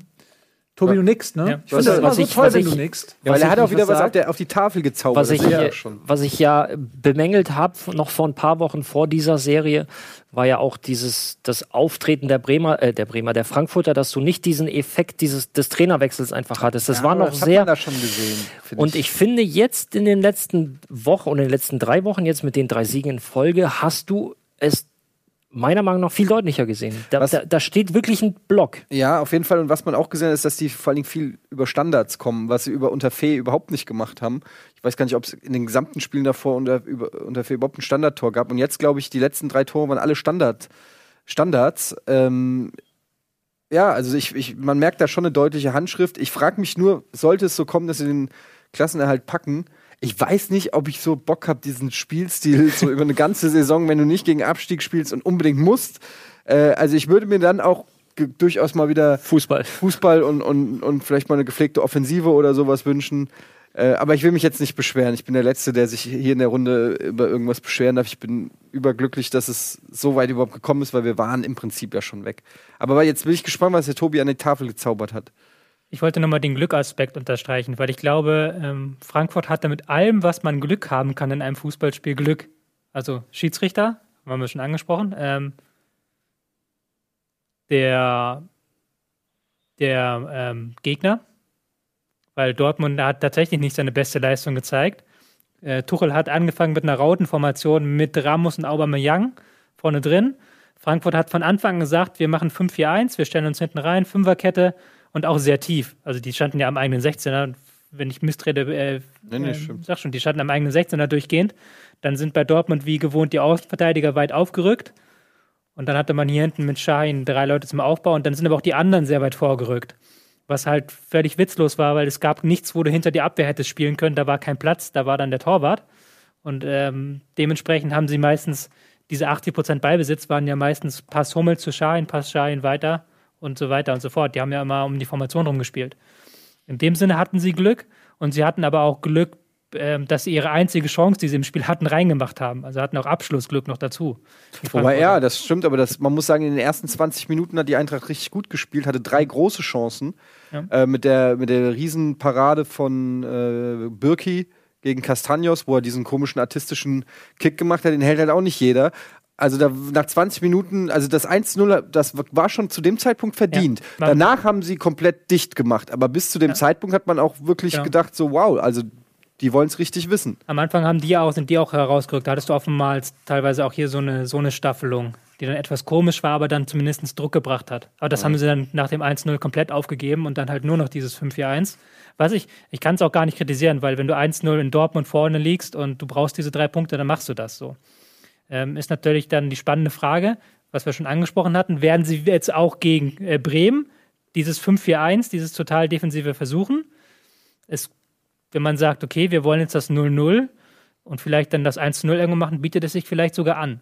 Weil das hat auch ähm, sehr gut funktioniert. Das hat auch, glaube ich, gegen die Bayern haben sie es auch schon gespielt und da hat es auch schon sehr gut funktioniert. Was passiert eigentlich, wenn zwei Mannschaften das machen? Das geht ja nicht. Das Ja, ist ja das wieso? Gute am Fußball. Eine muss ja den Ball haben. Also, Ja gut, aber wenn die jetzt den Ball haben und dann, dann spielen die da hinten rum und die anderen bleiben da stehen mit acht Leuten, dann Dann herzlich willkommen bei äh, Wolfsburg gegen Hamburg. ja, so kann man das auch ausdrücken. Das Wie viele Torschüsse hat Frankfurt gehabt? Ich versuche das gerade rauszusuchen, aber Ähm, war das tatsächlich der einzige? nee, die hatten schon ein paar mehr, aber es war, glaube ich, nachher irgendwie 16 zu 6 oder so. Ich gucke es gerade mal nach. Ähm, Sag ja, die ersten 20 Minuten hatten die direkt ein paar Torchancen. Top-Daten haben wir es doch. Ja, wo Die jetzt waren ähm, denn 6 da zu 13. 6 zu Ah, doch. 13. Und davon aufs Tor waren, glaube ich, aber auch nochmal ähm, 4 zu 2 für Frankfurt sogar aufs Tor. Das ist aber wie bei FIFA, diese Statistik ist Quatsch. Ich habe auch bei FIFA schon mal 3-1 verloren, der Gegner hatte nicht einen Torschuss. Das kann ja auch passieren. Kann auch passieren. Ihr Eigentor. Gab's Ja. doch, Hertha hat diese Saison, glaube ich, auch mal 1-0 gewonnen. Ohne Torschuss. Ja, kann tatsächlich mal passieren, ist aber ähm, hoffentlich nicht die Regel. So, lass, wir haben noch ein Spiel offen und das ist ähm, ja ein, ein ganz dramatisches Spiel und zwar Stuttgart zu Hause gegen Mainz. Und da sind wirklich Tränen geflossen, zumindest bei Kevin Großkreuz, der erst seit einem halben Jahr im Verein ist und sich trotzdem mega identifiziert mit dem VfB. Ähm, äh, der Platz wurde gestürmt von bis zu 1000 Fans, die entsetzt waren und zu Recht auch verärgert. Tobi, Darf ich da was kurz zu sagen? immer. Weil, weil aber du brauchst nicht, du kannst doch auch drücken. Ja. das, klang, das klang dramatischer, als es ist, finde ich, dieser Platzsturm. Weil ich habe tatsächlich das Spiel ja nicht live gesehen. Ich habe dann nur gehört, au- außer sich irgendwie äh, Stuttgarter Nachrichten, wilder Platzsturm und sowas.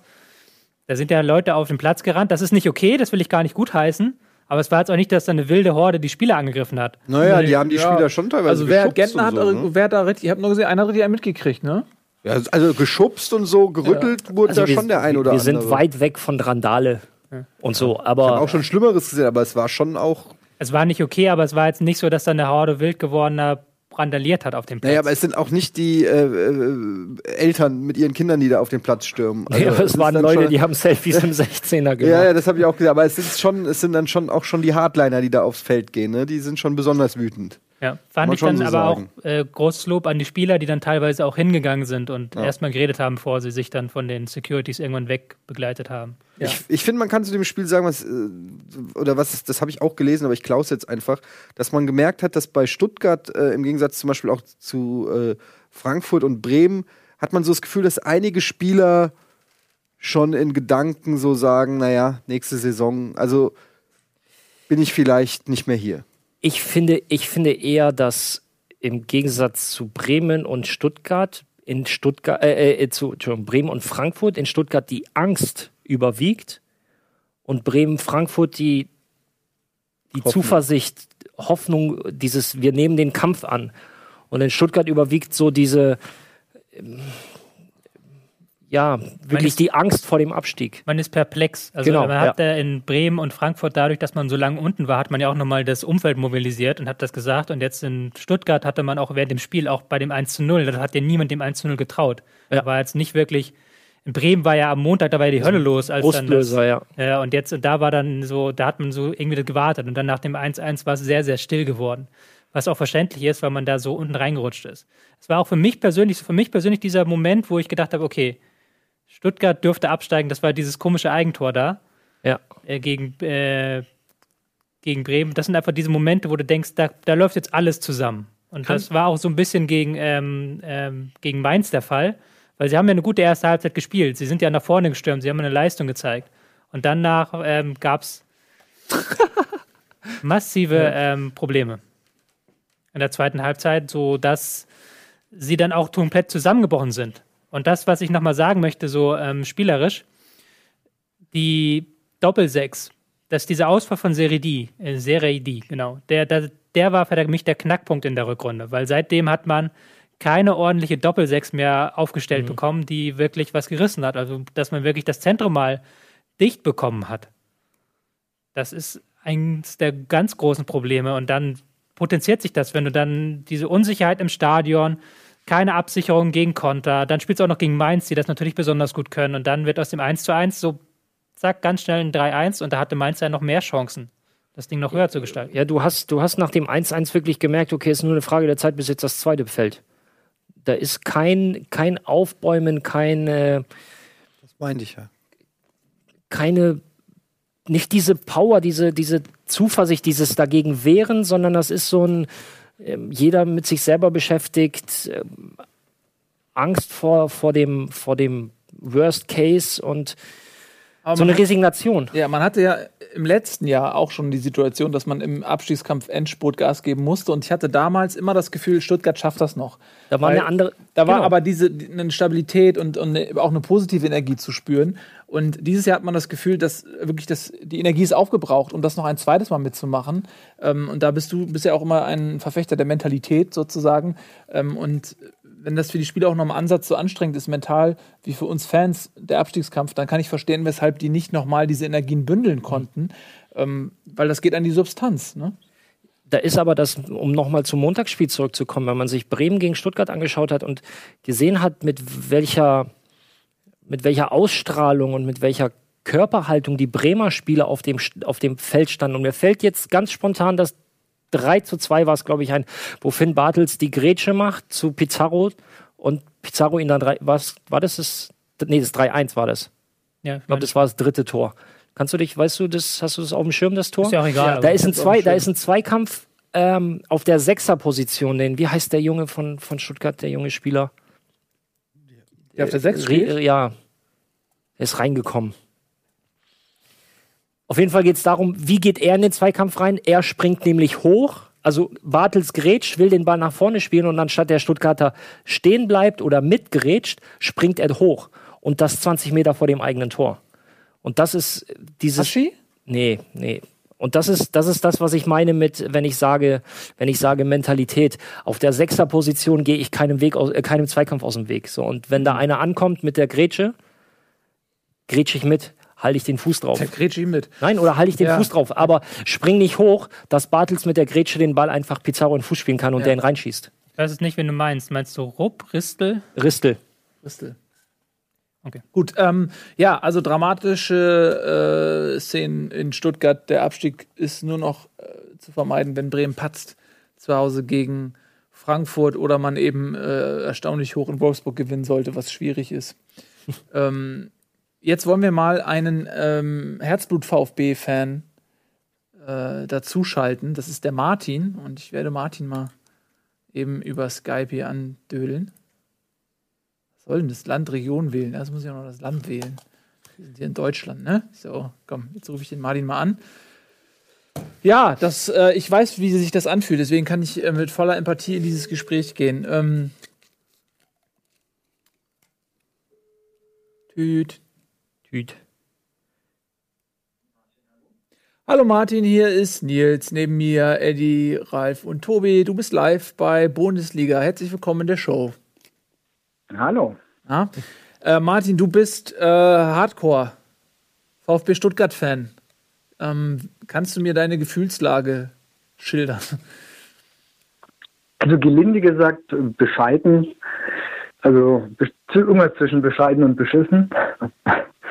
Ähm, ja, was heißt Hardcore-Fan? Also ich bin halt von klein auf, ich bin in der Stuttgarter Umgebung groß geworden und seit wirklich kleiner Jugend VfB-Fan und habe mir das irgendwie nie vorstellen können, dass mein, mein, mein VfB irgendwann mal hier Thema Abstieg, zweite Liga, irgendwann mal das mitmachen muss. Deswegen ist aktuell die Gefühlslage eher nicht so direkt gut. Mhm. Hast du denn noch Hoffnung oder hast du resigniert, weil du sagst, du siehst wenig Chancen, dass das noch klappt? Also ähm, ich hatte noch, vor dem Main-Spiel hatte ich noch gedacht, vielleicht kriegen sie noch irgendwie die Kurve, vielleicht packen sie es noch irgendwie jetzt mit, mit einem Sieg gegen Mainz. Sah dann ja auch noch kurzzeitig gut aus, aber jetzt nach dem Spiel gegen Mainz, also dadurch, dass wir jetzt auch wirklich auf andere Konstellationen, äh, also sprich Frankfurt muss gewinnen, dass wir da irgendwie noch eine Chance hätten und wir müssen gewinnen, wo ich eigentlich das Hauptproblem drin sehe, mhm. denke ich aktuell, sieht sehr, sehr schlecht aus. Was glaubst du denn sind die Ursachen? Also äh, Stuttgart war ja in den letzten Jahren immer mal unten drin. Im letzten Jahr war es ganz besonders äh, dramatisch. Bis zum Schluss musste man zittern. Da hat man, haben wir gerade auch gesagt, mit einer Energieleistung ähm, sich dann nochmal verabschiedet aus dem Abstiegskampf. Ähm, äh, in diesem Jahr ist nichts besser geworden. Ja? Also, um nochmal äh, Revue passieren zu lassen, man hatte mit Zorninger einen Trainer, der alles anders machen sollte. Der hat sehr offensiv gespielt und hat damals gesagt, dass es alternativlos ist. Dann kam Kramny und es wurde wesentlich besser, nur um dann am Ende völlig zu kollabieren. Ähm, ja, wie siehst du denn so die, die sportliche Weichenstellung auch auf dem Trainerposten? Also generell, also als Zorniger vorgestellt worden ist und auch so, so seine Anfangswochen, ich dachte, die, die wirklich so, das hat Spaß gemacht, du bist ins Stadion gegangen, hast zwar am Anfang verloren, aber du hast gedacht, Mensch, die Richtung ist gut, das sieht gut aus, das ist offensiv, das macht Spaß. Und du hast gedacht, irgendwann werden sich die Ergebnisse mal einstellen. Das heißt, irgendwann, na, komm, irgendwann kommen die, packen wir das und das Glück ist vielleicht mal auf unserer Seite und wir gewinnen so ein Ding auch. Und äh, genau für ihn war es Du bist so ein bisschen abgehakt. Das war ja dann so, dass ähm, ich finde so ein bisschen mehr, also es wurde ein bisschen defensiver das Ganze, also so gut ist bei Zorniger eben. Ja, Du, dein, das Gespräch hat mehr Lücken als die Viererkette des VfB gerade. Ähm, ich glaube, entweder es liegt an dir oder es liegt an mir, ist meine Analyse. Hörst du mich denn eigentlich, Martin? Ich höre ich hör, ich, ich hör dich sehr gut, ja, auf jeden Fall. Weil du bist ab und zu weg. Ich, entweder du drückst dir die Träne runter äh, oder wir nee, haben technische nee, Probleme. So, so schlimm ist es noch nicht. Also, ähm, ich höre dich sehr gut. Okay. Ich weiß nicht, ist, ist, es jetzt ein Ticken besser? Ja. Red einfach mal weiter. Du bist ab und zu einfach mal weg. Aber red mal weiter. Okay. Alles ja, nee. Ähm, also wie gesagt, äh, dann war ja Zorniger weg, dann kam Kramny, der meines Erachtens am Anfang auch noch ein, ganz, ganz stark von dem System von Zorniger profitiert hat. Er hat, was er anders gemacht hat, er hat einfach, ja, mit, er hat Niedermeyer zurückgeholt. Der ist für mich, also das ist nochmal ein ganz anderes Thema. Er hat einfach versucht, die Abwehr zu stärken, was am Anfang auch funktioniert hat. Und er hat es dann irgendwie geschafft, Mannschaft zu stärken, vielleicht auch dieses typische Trainerwechselding. Es hat dann, es hat wieder funktioniert ein paar Wochen. Und dann ist die Mannschaft so, für mich war der Knackpunkt so dieses Hannover-Spiel, was wir 1 zu 2 verloren haben. Dann ist die Mannschaft gefühlt wieder so ein bisschen in sich zusammengebrochen. Diese ganzen alten Muster hat das, was davor wochenlang funktioniert hat, hat auf einmal nicht mehr funktioniert. Und ja, wie gesagt, Kramny hat gefühlt am Anfang auf jeden Fall von Sonniger profitiert, hat er nicht geschafft, irgendwie eine eigene Linie reinzubringen, die Leute, die Jungs nochmal irgendwie zu motivieren und daran ist irgendwie, ist dann jetzt gerade wieder echt alles äh, zugrunde gegangen. Mhm. Ähm, du hast ja auch gesehen, Platzsturm in Stuttgart, äh, da sind einige Emotionen auch frei geworden. Ähm, ja, wie siehst du das, das Fanumfeld? Also kommt das dann trotz der letzten Jahre jetzt auch echt überraschend? Du hast gesagt, du hast nicht damit gerechnet, den VfB mal absteigen zu sehen. Ist man da jetzt konsterniert? Auf jeden Fall. Also Thema Platzsturm, also äh, wir, in Schwaben, wir wissen ja immer so ein bisschen mit dem Verharmlosen von Geschichten, mit dem L hinten dran. Für uns war das eher so ein Platzstürmler, natürlich unschön, muss nicht sein, sollte nicht sein, aber es war jetzt wirklich auch nicht so wild, wie das teilweise dargestellt worden ist. Wie gesagt, dass es nicht sein muss und dass es da nicht hingehört, keine Frage. Das Umfeld war, sagen wir, die letzten Jahre fand ich, es hieß ja, heißt es sehr oft, schwieriges Stuttgarter Umfeld, bla, blub und so weiter. Finde ich persönlich nicht so. Ich finde gerade letztes Jahr die, ähm, sind, sind die Fans sehr, sehr gut hinter der Mannschaft gestanden. Und auch dieses Jahr gab es das erste Mal gegen diese, also bei dem 0 zu 4 gegen Augsburg, das erste Mal wirklich so diese, diese Unmutsbekennungen, äh, wo, wo es einfach gepfiffen worden ist.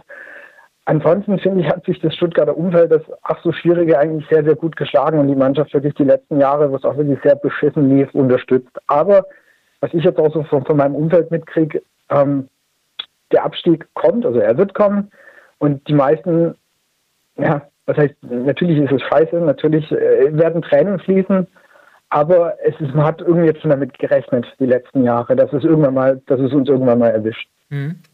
Gut. Ähm, ich noch eine Frage. Bitte. Äh, Martin Etienne hier, hi. Ähm, wie siehst du denn auch das Ganze auf der Management-Ebene, also gerade ein Dutt, der ja auch dann nochmal nachgetreten hat gegen den Bobic, ähm, wurden da Fehler gemacht äh, auf, auf Management-Ebene? Ist es noch, sind es noch Altlasten vom Bobic oder hat der Dutt noch mehr Mist gebaut oder wie siehst du das? Da wird, wird ja auch unterschiedlich drüber berichtet. Ich glaube, da musste beim VfB ziemlich weit ausholen. Da musste eigentlich, äh, so gefühlt hat das ganze Dilemma angefangen 2007 nach der Meisterschaft. Und ich glaube, da wurden, äh, wie öfters bei manchen Vereinen im Erfolg, wurden einfach viele Fehler gemacht. Damals war ja noch die, äh, war noch der Hotte Held dran und, und Erwin Staud Präsident.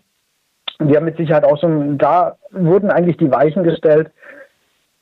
Hotte Held hat, war groß im, im, im Geld ausgeben mit äh, Transfers, die im Nachhinein echt nur noch den Kopf drüber schütteln kann. Und ähm, Bobic hat nicht wirklich geschafft, irgendwie die, die, die Richtung zu ändern, den Kahn irgendwie aus dem Dreck zu ziehen und, Dutt hat es letztendlich vollendet. Also der hat, der hat sich ja letztes Jahr wirklich groß hingestellt, Bobic hat Fehler gemacht und so weiter, aber er hat auch letztendlich, kann man sagen, auch zu wenig geliefert. Das waren, das waren gute Ansätze da, es waren, waren ein paar Transfers da, die einfach die gut sind. Ein Großkreuz, den ich persönlich als Typ total feier, das war einfach das auch ein guter Transfer, aber letztendlich hat es zum Beispiel nicht geschafft, die absolut eklatante Schwäche in der Innenverteidigung, das irgendwie auszubügeln. Also wir haben einfach keine Bundesliga-reife Innenverteidigung und das hat auch Dutt nicht geschafft. Gut, äh, Martin, vielen Dank, ähm, dass du hier Rede und Antwort stehst äh, für deinen Verein. Sehr und ich wünsche dir, ich wünsch dir alles Gute. Es ist schwierig für mich, dir den Nichtabstieg zu wünschen, weil das gleichbedeutend damit ist, dass entweder Gunnar oder Eddie äh, quasi dann die Kehrseite dieses Wunsches abbekommen würden. Ähm, ja, trotzdem alles gut. Und falls es äh, am Ende ein Abstieg äh, sein wird, auf das ihr nur ein Jahr unten bleibt und uns ganz schnell wieder äh, zurückkehrt, ja? Dankeschön. Das, die Hoffnung haben wir. Danke, Martin. Mach's gut. Alles Tschüss. Klar. Dankeschön. Tschüss. Ciao. Danke. Ciao. So, ähm, danke, dass du einmal. Ich wollte dich gerade bitten, dass du das einmal drückst, denn ich ähm, möchte kurz, kurz eine Eilmeldung. wir, wir brauchen irgendwie so, so ein Blitzdings, irgendwas hier, genau. Ja, ähm. Peter Knebel ist entlassen beim Hamburger. Ich, mein, ich, das ist, das ist so ich sag nichts. Peter, es, Mach kein, du das. es ist auch kein Witz, ja. Also Peter Knebel ist entlassen worden beim Hamburger SV. Ähm, ich kann mir das auch nicht. Äh, also, guck mal, der, der, der, Trainer ist jetzt das ganze Jahr geblieben. Irgendwer musste gehen. Seien wir mal ehrlich. Also, irgendwer musste gehen. Es kann nicht sein, dass man jetzt über ein Jahr lang dieselbe Besetzung da oben hat. Das geht nicht. Peter Knebel äh, ist entlassen worden und Dietmar Beiersdorfer übernimmt seinen Job als Sportdirektor, äh, was eine lustige Wiederholung ähm, der Geschehnisse ist. Aber nur temporär jetzt, oder wie? Nein, er, ist, er, kommt ja eigentlich ursprünglich auch aus dem ja, Sportdirektorposten. Den hat er beim HSV ja mal unter Bernd Hoffmann Aber er ist ja jetzt der Superboss. Er ist der Superboss und das Lustige, was ich sagen wollte, ist, ähm, denn damals, als, als Dietmar Beiersdorfer gegangen ist, im Zwist mit Bernd Hoffmann, da hat Hoffmann nämlich äh, auch den Posten des Sportdirektors übernommen und das äh, war sein Untergang und damit auch der Untergang des HSV. Also zumindest äh, fing da die ganze Scheiße an. Und äh, jetzt sehen wir das Ganze nochmal und Bayersdorfer übernimmt. Na gut, jetzt ist ja theoretisch Platz frei für Horst Held. Es ist und das ist keine, keine Witzfrage, wirklich. Seid froh, dass der Bobic schon vom Markt ist. Wer weiß, was da passiert. Vielleicht reisen sie noch hin, schmeißen die mit Geld zu und dann äh, kommt. Keine Ahnung. Also ist, mehr weiß ich jetzt auch nicht für den Moment. Peter Knebel ist raus, Bayersdorfer übernimmt. Ich bin sehr gespannt, was da passiert. Ähm, mein Verein hört nicht auf, mich köstlich zu unterhalten. Vielen Dank dafür. Ähm, ich bin, so, lass uns jetzt weitergehen, bitte. Ähm, ja, Tobi. mehr brandneise Breaking News. Noch mehr. Was denn? Was denn? Gentner verlängert bis 2019. Oh, geht in die zweite Vertrag Liga auch oder in der was? zweiten Liga Macht den. Fritz quasi. Er macht den Clemens Fritz. Der Bremer Kapitän hat das ja auch schon getan. Verlängert gesagt, äh, mitgehangen, mitgefangen. Ja, finde ich gut. Ja? Gentner ist auch ein guter. Ne? Ich weiß nicht, ob das gut oder schlecht ist für den VfB. Oh, das war Ich hart. rede ja immer über die Mittelfeldprobleme und da ist natürlich Gentner ein bisschen mit beteiligt, weil der, Die Gentrifizierung des Mittelfelds. genau. Der war ja kaum dabei. Gentner?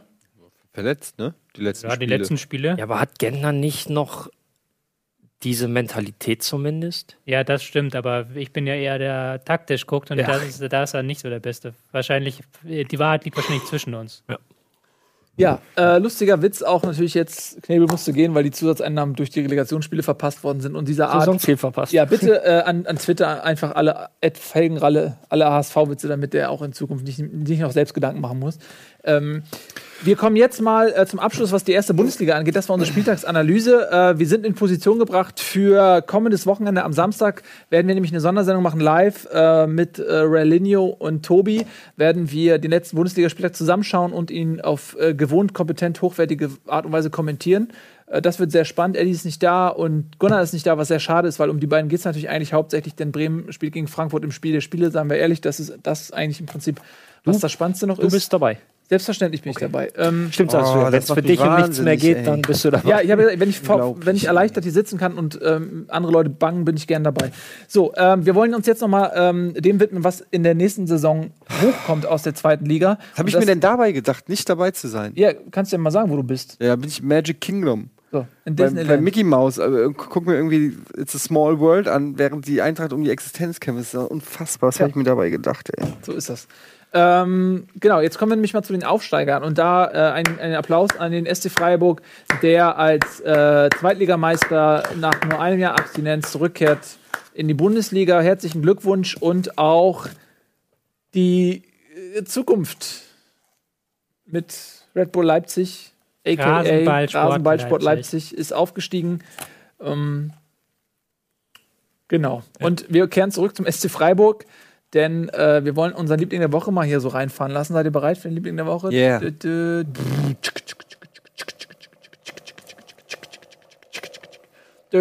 miau. Christian Streich, Trainer vom SC Freiburg. So, wollt ihr wissen, warum? Zeige ich euch. Gerne. Zeige ich euch mal, wir bedienen uns mal an der Mediathek unserer Freunde bei Sky, die ja eh pisst auf uns sind, weil wir im nächsten Jahr die Bundesliga-Rechte haben. Was soll denn das hier? Ich will das mal ein bisschen größer machen. Will er nicht. Doch, jetzt will er. So, 100 Watt akzeptieren, lass mich in Ruhe. So, ich schmeiß das Video an. Das ist passiert.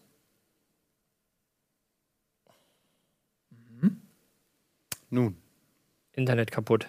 Lade es neu. Währenddessen erzählst du einen Witz, Ralf. Ich ein Witz. Ich, nee, ich kann, möchte nur die Aussage von Christian Streich unterstreichen. Der war schlecht. gut. Der hat mir gut gefallen. Sehr gut. Ich war traurig und ich war erbost. Wenn eine Mannschaft, wie unsere Mannschaft, so eine Saison spielt, nachdem wir am Boden mit dem Niederschlag auf dem Boden lagen, wir waren vor elf Monaten, waren wir psychisch und physisch vollständig leer. Und diese Mannschaft mit den Fans, mit 98 Prozent der Fans oder 99 Prozent, leistet hier Unglaubliches. Und spiele gegen eine Mannschaft wie Heidenheim, die uns alles abverlangt, auf sportliche Art und Weise. Und nach 55 Minuten, wir haben Ballbesitz gehabt ohne Ende, wir haben gespielt, wir haben, da gibt es auch Fehler, fangen einige Leute auf der Tribüne an zu pfeifen. Der Nils Pettersen, der Amir Abraschi, der Vincenzo Grifo, die Spieler sind vorher zu mir gekommen und haben gesagt, was ist denn das? Diese Leute, wo gegen diese Mannschaft pfeifen, weil wir einen taktischen Rückpass spielen müssen, damit wir irgendwo diese Lücke finden, möchte mir nicht bei uns haben. Die gehören nicht zu uns. Ich habe keine Lust auf solche Leute, die alles vermiesen. Das sind ganz, ganz wenige. Die sollen zu Hause bleiben. Wir haben keine Lust darauf. Wir sind nicht angewiesen auf, auf diese Pfiffe. So.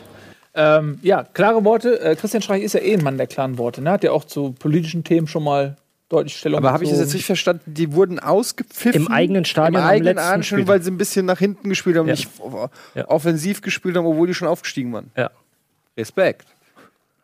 Also ich kann das nur unterstreichen. Nee, beim zweiten Mal zieht er nicht. Ja, doch.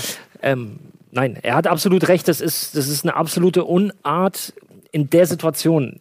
Ich weiß, wie es sich anfühlt, abgestiegen zu sein, um, um jetzt einfach mal seine, seine Aussagen ein bisschen ähm, zu, zu rezitieren. Ich, ich weiß noch, nach, nach dem Abstieg mit St. Pauli, ich saß drei Tage zu Hause und habe halt nur die Wand angestarrt. Der Fernseher war nicht einmal an. Ich war wirklich drei Tage höchst depressiv und war dann irgendwann mal auch, habe mich wieder rausgetraut. Das ist wirklich komplett beschissen als Spieler dann spielst du so eine Saison und die Freiburger haben wirklich das ganze Jahr über richtig schönen Fußball gespielt. Nicht nur erfolgreich, sondern Freiburg hat gerade zu Hause richtig attraktiven Fußball gespielt.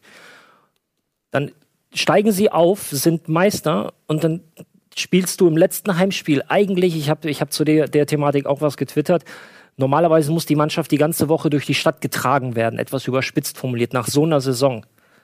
Und dann spielst du gegen ein top motiviertes Heidenheim, die sich natürlich nochmal entsprechend äh, äh, präsentieren wollen, die gegen den aktuellen Meister gut aussehen wollen. Musst du halt auch mal ein paar Rückpässe spielen, was nichts Wildes ist. Und dann wird im eigenen Stadion, wirst du von den eigenen Leuten ausgepfiffen. Null, also da gibt's für mich keine Legitimation. So viel persönlichen Frust kann ich gar nicht haben, dass ich ins Stadion gehe und meine eigenen Spieler nach so einer Saison auspfeife. Amen. Ja. Ähm, so viel zu, zu unserem Liebling der Woche. Aber Freiburg, äh, ich denke mal, die, die, der Grund zur Freude überwiegt. Ja, man ist aufgestiegen, super Saison gespielt als Meister. Und äh, damit steht auch fest, stand eigentlich schon länger fest. Aber dadurch, dass Leipzig gewonnen hat, steht Nürnberg als Relegationsgegner fest. Das heißt, äh, Frankfurt oder Bremen müssen gegen Nürnberg ran. Äh, Tobi, was, was weißt du über die Mannschaft? Über Nürnberg? Ja. Ähm, tatsächlich gar nicht so viel, muss ich gestehen. Ich habe diese Saison zweite Liga kaum verfolgt. Ich glaube, Ralf, du hast sie ein bisschen mehr verfolgt wahrscheinlich.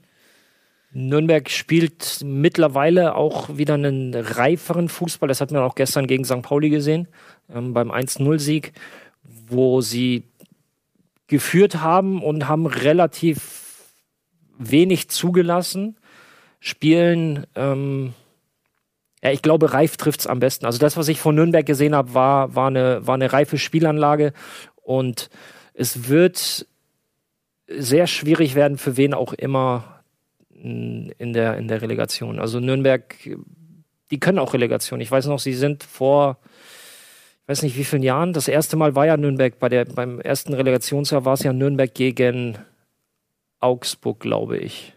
Ja, gegen Augsburg 2010. Das war vor sechs Jahren. Weil da waren wir nämlich, heute habe ich nämlich Jahrestag. Vor sechs, heute auf den Tag genau vor sechs Jahren sind wir aufgestiegen in die erste Liga. Ich möchte diese Freude Heute, vor sechs Jahren, warst du das erste Mal Bundesligaspieler. Nee, das zweite Mal. Dann ist es ja auch kein Grund zu feiern. Aber wir waren mit äh, 200, 300 Leuten auf dem Kiez und haben gefeiert. Okay, waren vielleicht mehr. Jetzt lasst mir doch die Freude. Nein, ich, ich sinke ab in deiner Erinnerung. Und Nein, musst du ja nicht. Nein, zurück zu Dings. an, Es wird, es wird definitiv eine schwere, eine schwere Relegation für wen auch immer. Ja, Und aber es gibt keine leichten Relegationen. Also, äh, doch, Gladbach hat vielleicht dann mal was gegen Bochum, war das, ne? Oder was? Äh, als Gladbach äh, im zweiten Spiel doch relativ klar. Ne? Hast du schon mal Relegation gespielt? nee, Und Relegation? das Ey, Dafür hast du den extra, ne? Ja. Ähm, äh, die Witze sind ganz gut. ganz gut geworden, auf jeden Fall. Gut, Den, habt, ähm, den habt ihr jetzt nicht. Na, ist egal. doch, gut? Was? Die Witze sind ganz gut? Nee, hab ich nicht verstanden. Nicht? Lassen wir das doch. Das ist doch. Wir Ja. müssen doch jetzt nicht am Ende Jetzt die wird's Sendung noch jetzt wird's ruinieren. unangenehm. Die war doch richtig gut. So, Champions dato. League. Ja, wir haben nicht mehr so viel Zeit. Madrider. Champions! Bayern München hat es geschafft, ähm, über irgendwie ähm, 240 Minuten ultra dominant zu sein und trotzdem rauszufliegen. Das, wie konnte das geschehen? Ähm, Pech. Also, Vielen Dank. das ist ähm, so eine ganz blöde Sache, weil da ist das Latein irgendwo am Ende. Du kannst dieses, du kannst, äh, Pep Guardiola konnte man gegen Real Madrid einen großen Vorwurf machen, da hat er sich vercoacht. Gegen Barcelona war schwierig. Da hatte ein Messi in der Form seines Lebens, der dann äh, drei Tore kurz vor Schluss gemacht hat, dann war das Ding beendet. Du kannst vielleicht sagen, okay, man hätte im Hinspiel in der ersten Halbzeit ein bisschen äh, aktiver, ein bisschen offensiver, ein bisschen ähm, stärker am Gegenpressing sein können. Wahnsinnig, aber jetzt haben sie halt im Rückspiel zig Chancen gehabt, haben ähm, jeden zweiten Ball erobert, haben kein klassisches Tiki-Taka mehr gespielt, haben sehr viel mit Flanken gearbeitet, sehr viel auf die zweiten Bälle gegangen, haben halt Atletico hinten eingeschnürt, wie es diese Saison, muss man ganz klar sagen, noch keine Mannschaft geschafft hat. Und am Ende macht Müller den Elfmeter nicht rein, am Ende hast du diesen einen einzigen Konter, es war ja auch der eine einzige, also viel mehr also war da nicht. Lächerlich, ne? Und Ja, dann- das, das, der, der äh, Elfmeter war der zweite Konter dann, ja. Hm.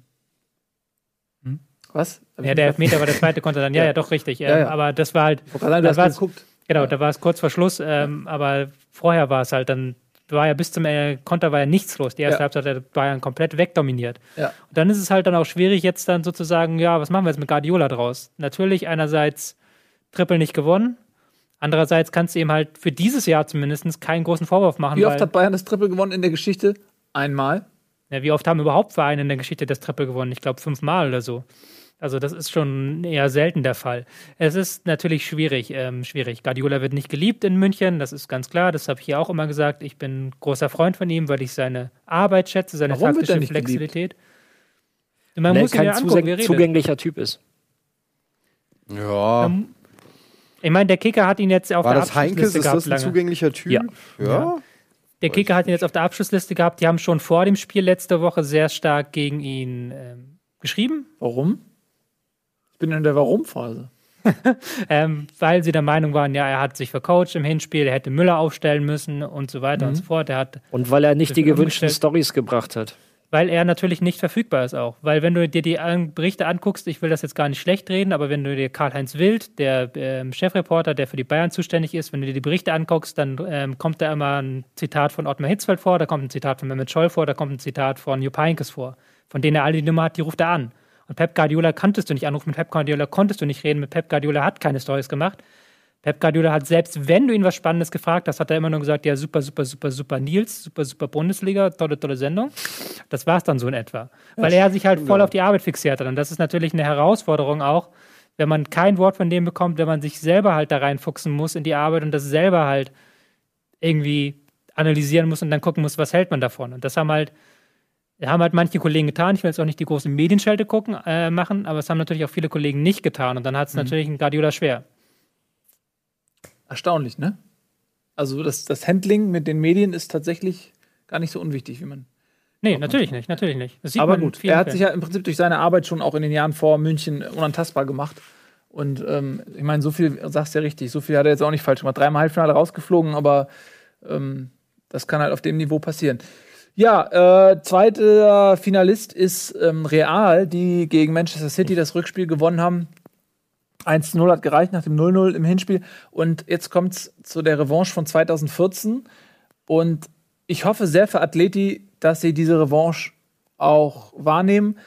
Denn ich denke, dass äh, das eine riesige Schmach ist für, für Atleti. Das ist, äh, ich, ich war ja mal in Madrid ähm, für, für meine Superfan-Reportagen bei Atletico und da gibt es so teilweise, die Stadt ist ja sehr gespalten. ne? Es gibt ja so die Atleti-Stadtteile, die, die Matratzenmacher und äh, dann gibt es halt die Königlichen sozusagen, ähm, äh, die natürlich dann auch weite Teile der Stadt äh, beherrschen. Und dann hängen manchmal so in Fanshops Trikots, wo dann die Nummer, also ich, die wievielte Minute war das? 94, 92. das Gegentor im Champions League-Finale. Da steht dann diese Nummer drauf, so wie ganz provokant und ähm, also das, da, da, das hat Nachwirkungen. Und ich glaube, so rein äh, geschichtlich, wenn Atletico das zweite Finale auch noch verliert, das äh, Gab's das, gab's das schon mal? Abmontieren und woanders Champions aufbauen. League-Finale in einer Stadt? Madrid gegen Madrid war, glaube ich, das erste. Ne? Das war das erste Mal. Ja. Madrid gegen Madrid. Ich weiß nicht, Mailand gegen Mailand hätte es vielleicht früher mal geben können Man in den U 90ern. gegen Man City. Nee, das gab's nicht.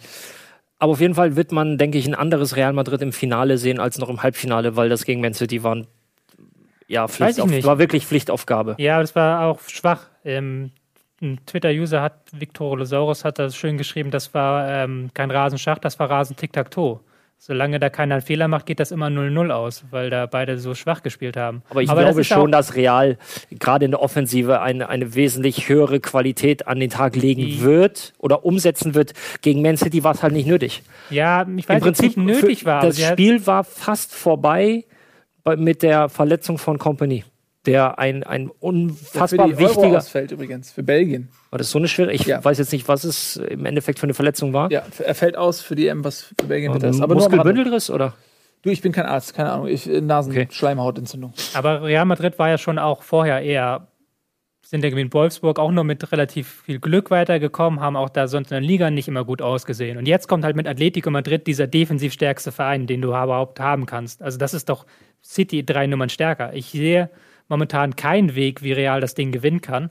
Es sei denn, das steht mit 0-0 ins Elfmeterschießen. Weil einfach, sie haben es ja auch in der Liga, haben sie auch die letzten Jahre nie so gut ausgesehen gegen Atletico. Ja, aber es ist. Ich, glaube einfach, dass Real wesentlich stärker spielen wird, aber was nicht heißen soll, dass, dass damit der Sieg klar geht, weil Atletico, das ist einfach wahnsinnig beeindruckend, wie sie es machen. Das ist wieder dieser Zerstörfaktor auf einem etwas anderen Niveau. Aber dazu können sie halt auch noch, wenn sie den Ball haben, richtig gut Fußball spielen. Ja, mit Griezmann jemanden da vorne drin, der der Shootingstar so ein bisschen des Weltfußballs ist, bei dem auch schon Ablösesummen im dreistelligen Bereich sozusagen äh, aufgerufen werden. Und es ist vor allen Dingen ein Spiel, ja. Und über zwei Spiele ist es schwieriger, aber über ein Spiel kann im Prinzip alles passieren. Und wenn Atleti durch den Konter 1-0 führt, ich meine, aber so, so ist es ja auch damals gewesen, 2014. Ne? Also da kann alles passieren, glaube ich auch. Das ist ein offenes Spiel, ne? Ja, ich hätte, würde aber sagen, dass Atleti nicht schlechter ist als 2014, aber das Real schlechter ist als 2014. Mhm. Deswegen ist mein Tipp halt für Atletico. Aber wir haben ja noch ein paar Wochen hin, nicht? Ja, ich, ich gönn's auch wirklich Athleti. Ich, ich finde es toll, wenn die das äh, packen. Ähm, wenn wir schon bei au- ausländischen äh, äh, Rivalenkämpfen sind, äh, kann man noch kurz sagen, Atleti hat sich aus dem ähm, Meisterschaftsrennen verabschiedet, haben verloren jetzt, ne? Ähm, und äh, waren ja punktgleich mit Barcelona, hatten das deutlich schlechtere Torverhältnis, ein Punkt vor Real. Und das ist wahrscheinlich jetzt nicht mehr aufzuholen. Und äh, dann noch ganz kurz ein Wort nach, äh, zu England, Leicester City. Äh, am Anfang der Saison war ich mir gar nicht so sicher, wie man den Verein ausspricht. Jetzt sind die fucking nochmal englischer Meister. Es ist für mich die sensationellste Geschichte seit äh, Kaiserslautern, wann war das, 97? Oder äh, Griechenland 2004. Und jetzt Leicester 2016. Das ist für mich eine der unfassbarsten Geschichten der Fußballhistorie, weil die weil auch gerade in England, wo diese Schere auch so brutal ist zwischen den großen Clubs, zwischen den Scheich-Clubs und so, und dann kommt ein Fastabsteiger und äh, wird englischer Meister. Das ist, finde ich, Wahnsinn. Grundsätzlich ja. Und wenn man die Relation setzt zu Chelsea oder die anderen Großen, wie viel Euro sie halt vor der Saison ähm, investiert haben, ist das sicherlich ein- ja, ein Wunder. Das ist eine Sensation. Wenn man dann aber die Relation wieder nach Deutschland zieht, ich weiß, es ist, diese Vergleiche sind immer schwer, aber Leicester City hat auch für 58 Millionen vor der Saison halt eingekauft. Ja, sie sind auch im Privatbesitz, muss man erstmal. Ne? Es ist nicht so, dass es. Ja, aber wen sie Aber die Relation haben. natürlich zu Chelsea, weil Chelsea irgendwas Aber jetzt hör mal auf 400 zu lästern. Äh, Das finde ich irgendwie. 450 Millionen oder Faul oder 500 was? vor der Saison äh, ausgegeben und Ja. zwischendurch sogar in, Geld Abstiegs keine Tore, Ralf. in Abstiegsnöte geraten. Also Ich schieß Tore. Hut ab und äh, Glückwunsch nach ähm, Leicester. Leicester, wie es geschrieben wird, Leicester. aber nicht ausgesprochen Ja, wird. Leicester. Ja, also finde ich ganz Und Klopp im Euroleague-Finale. Kloppo gegen äh, Sevilla, ne, die äh, den Titel Hattrick perfekt machen. Die sind irgendwie spezialisiert auf Euroleague. Die spielen manchmal Champions League, fliegen dann aber e extra raus, damit sie wieder Euroleague gewinnen können. die Füchse. Wahnsinn. So, ihr Lieben, das war Bundesliga für heute. Am Samstag sehen wir uns wieder. Dann gucken wir uns das große Abstiegsfinale hier an in trauter Runde.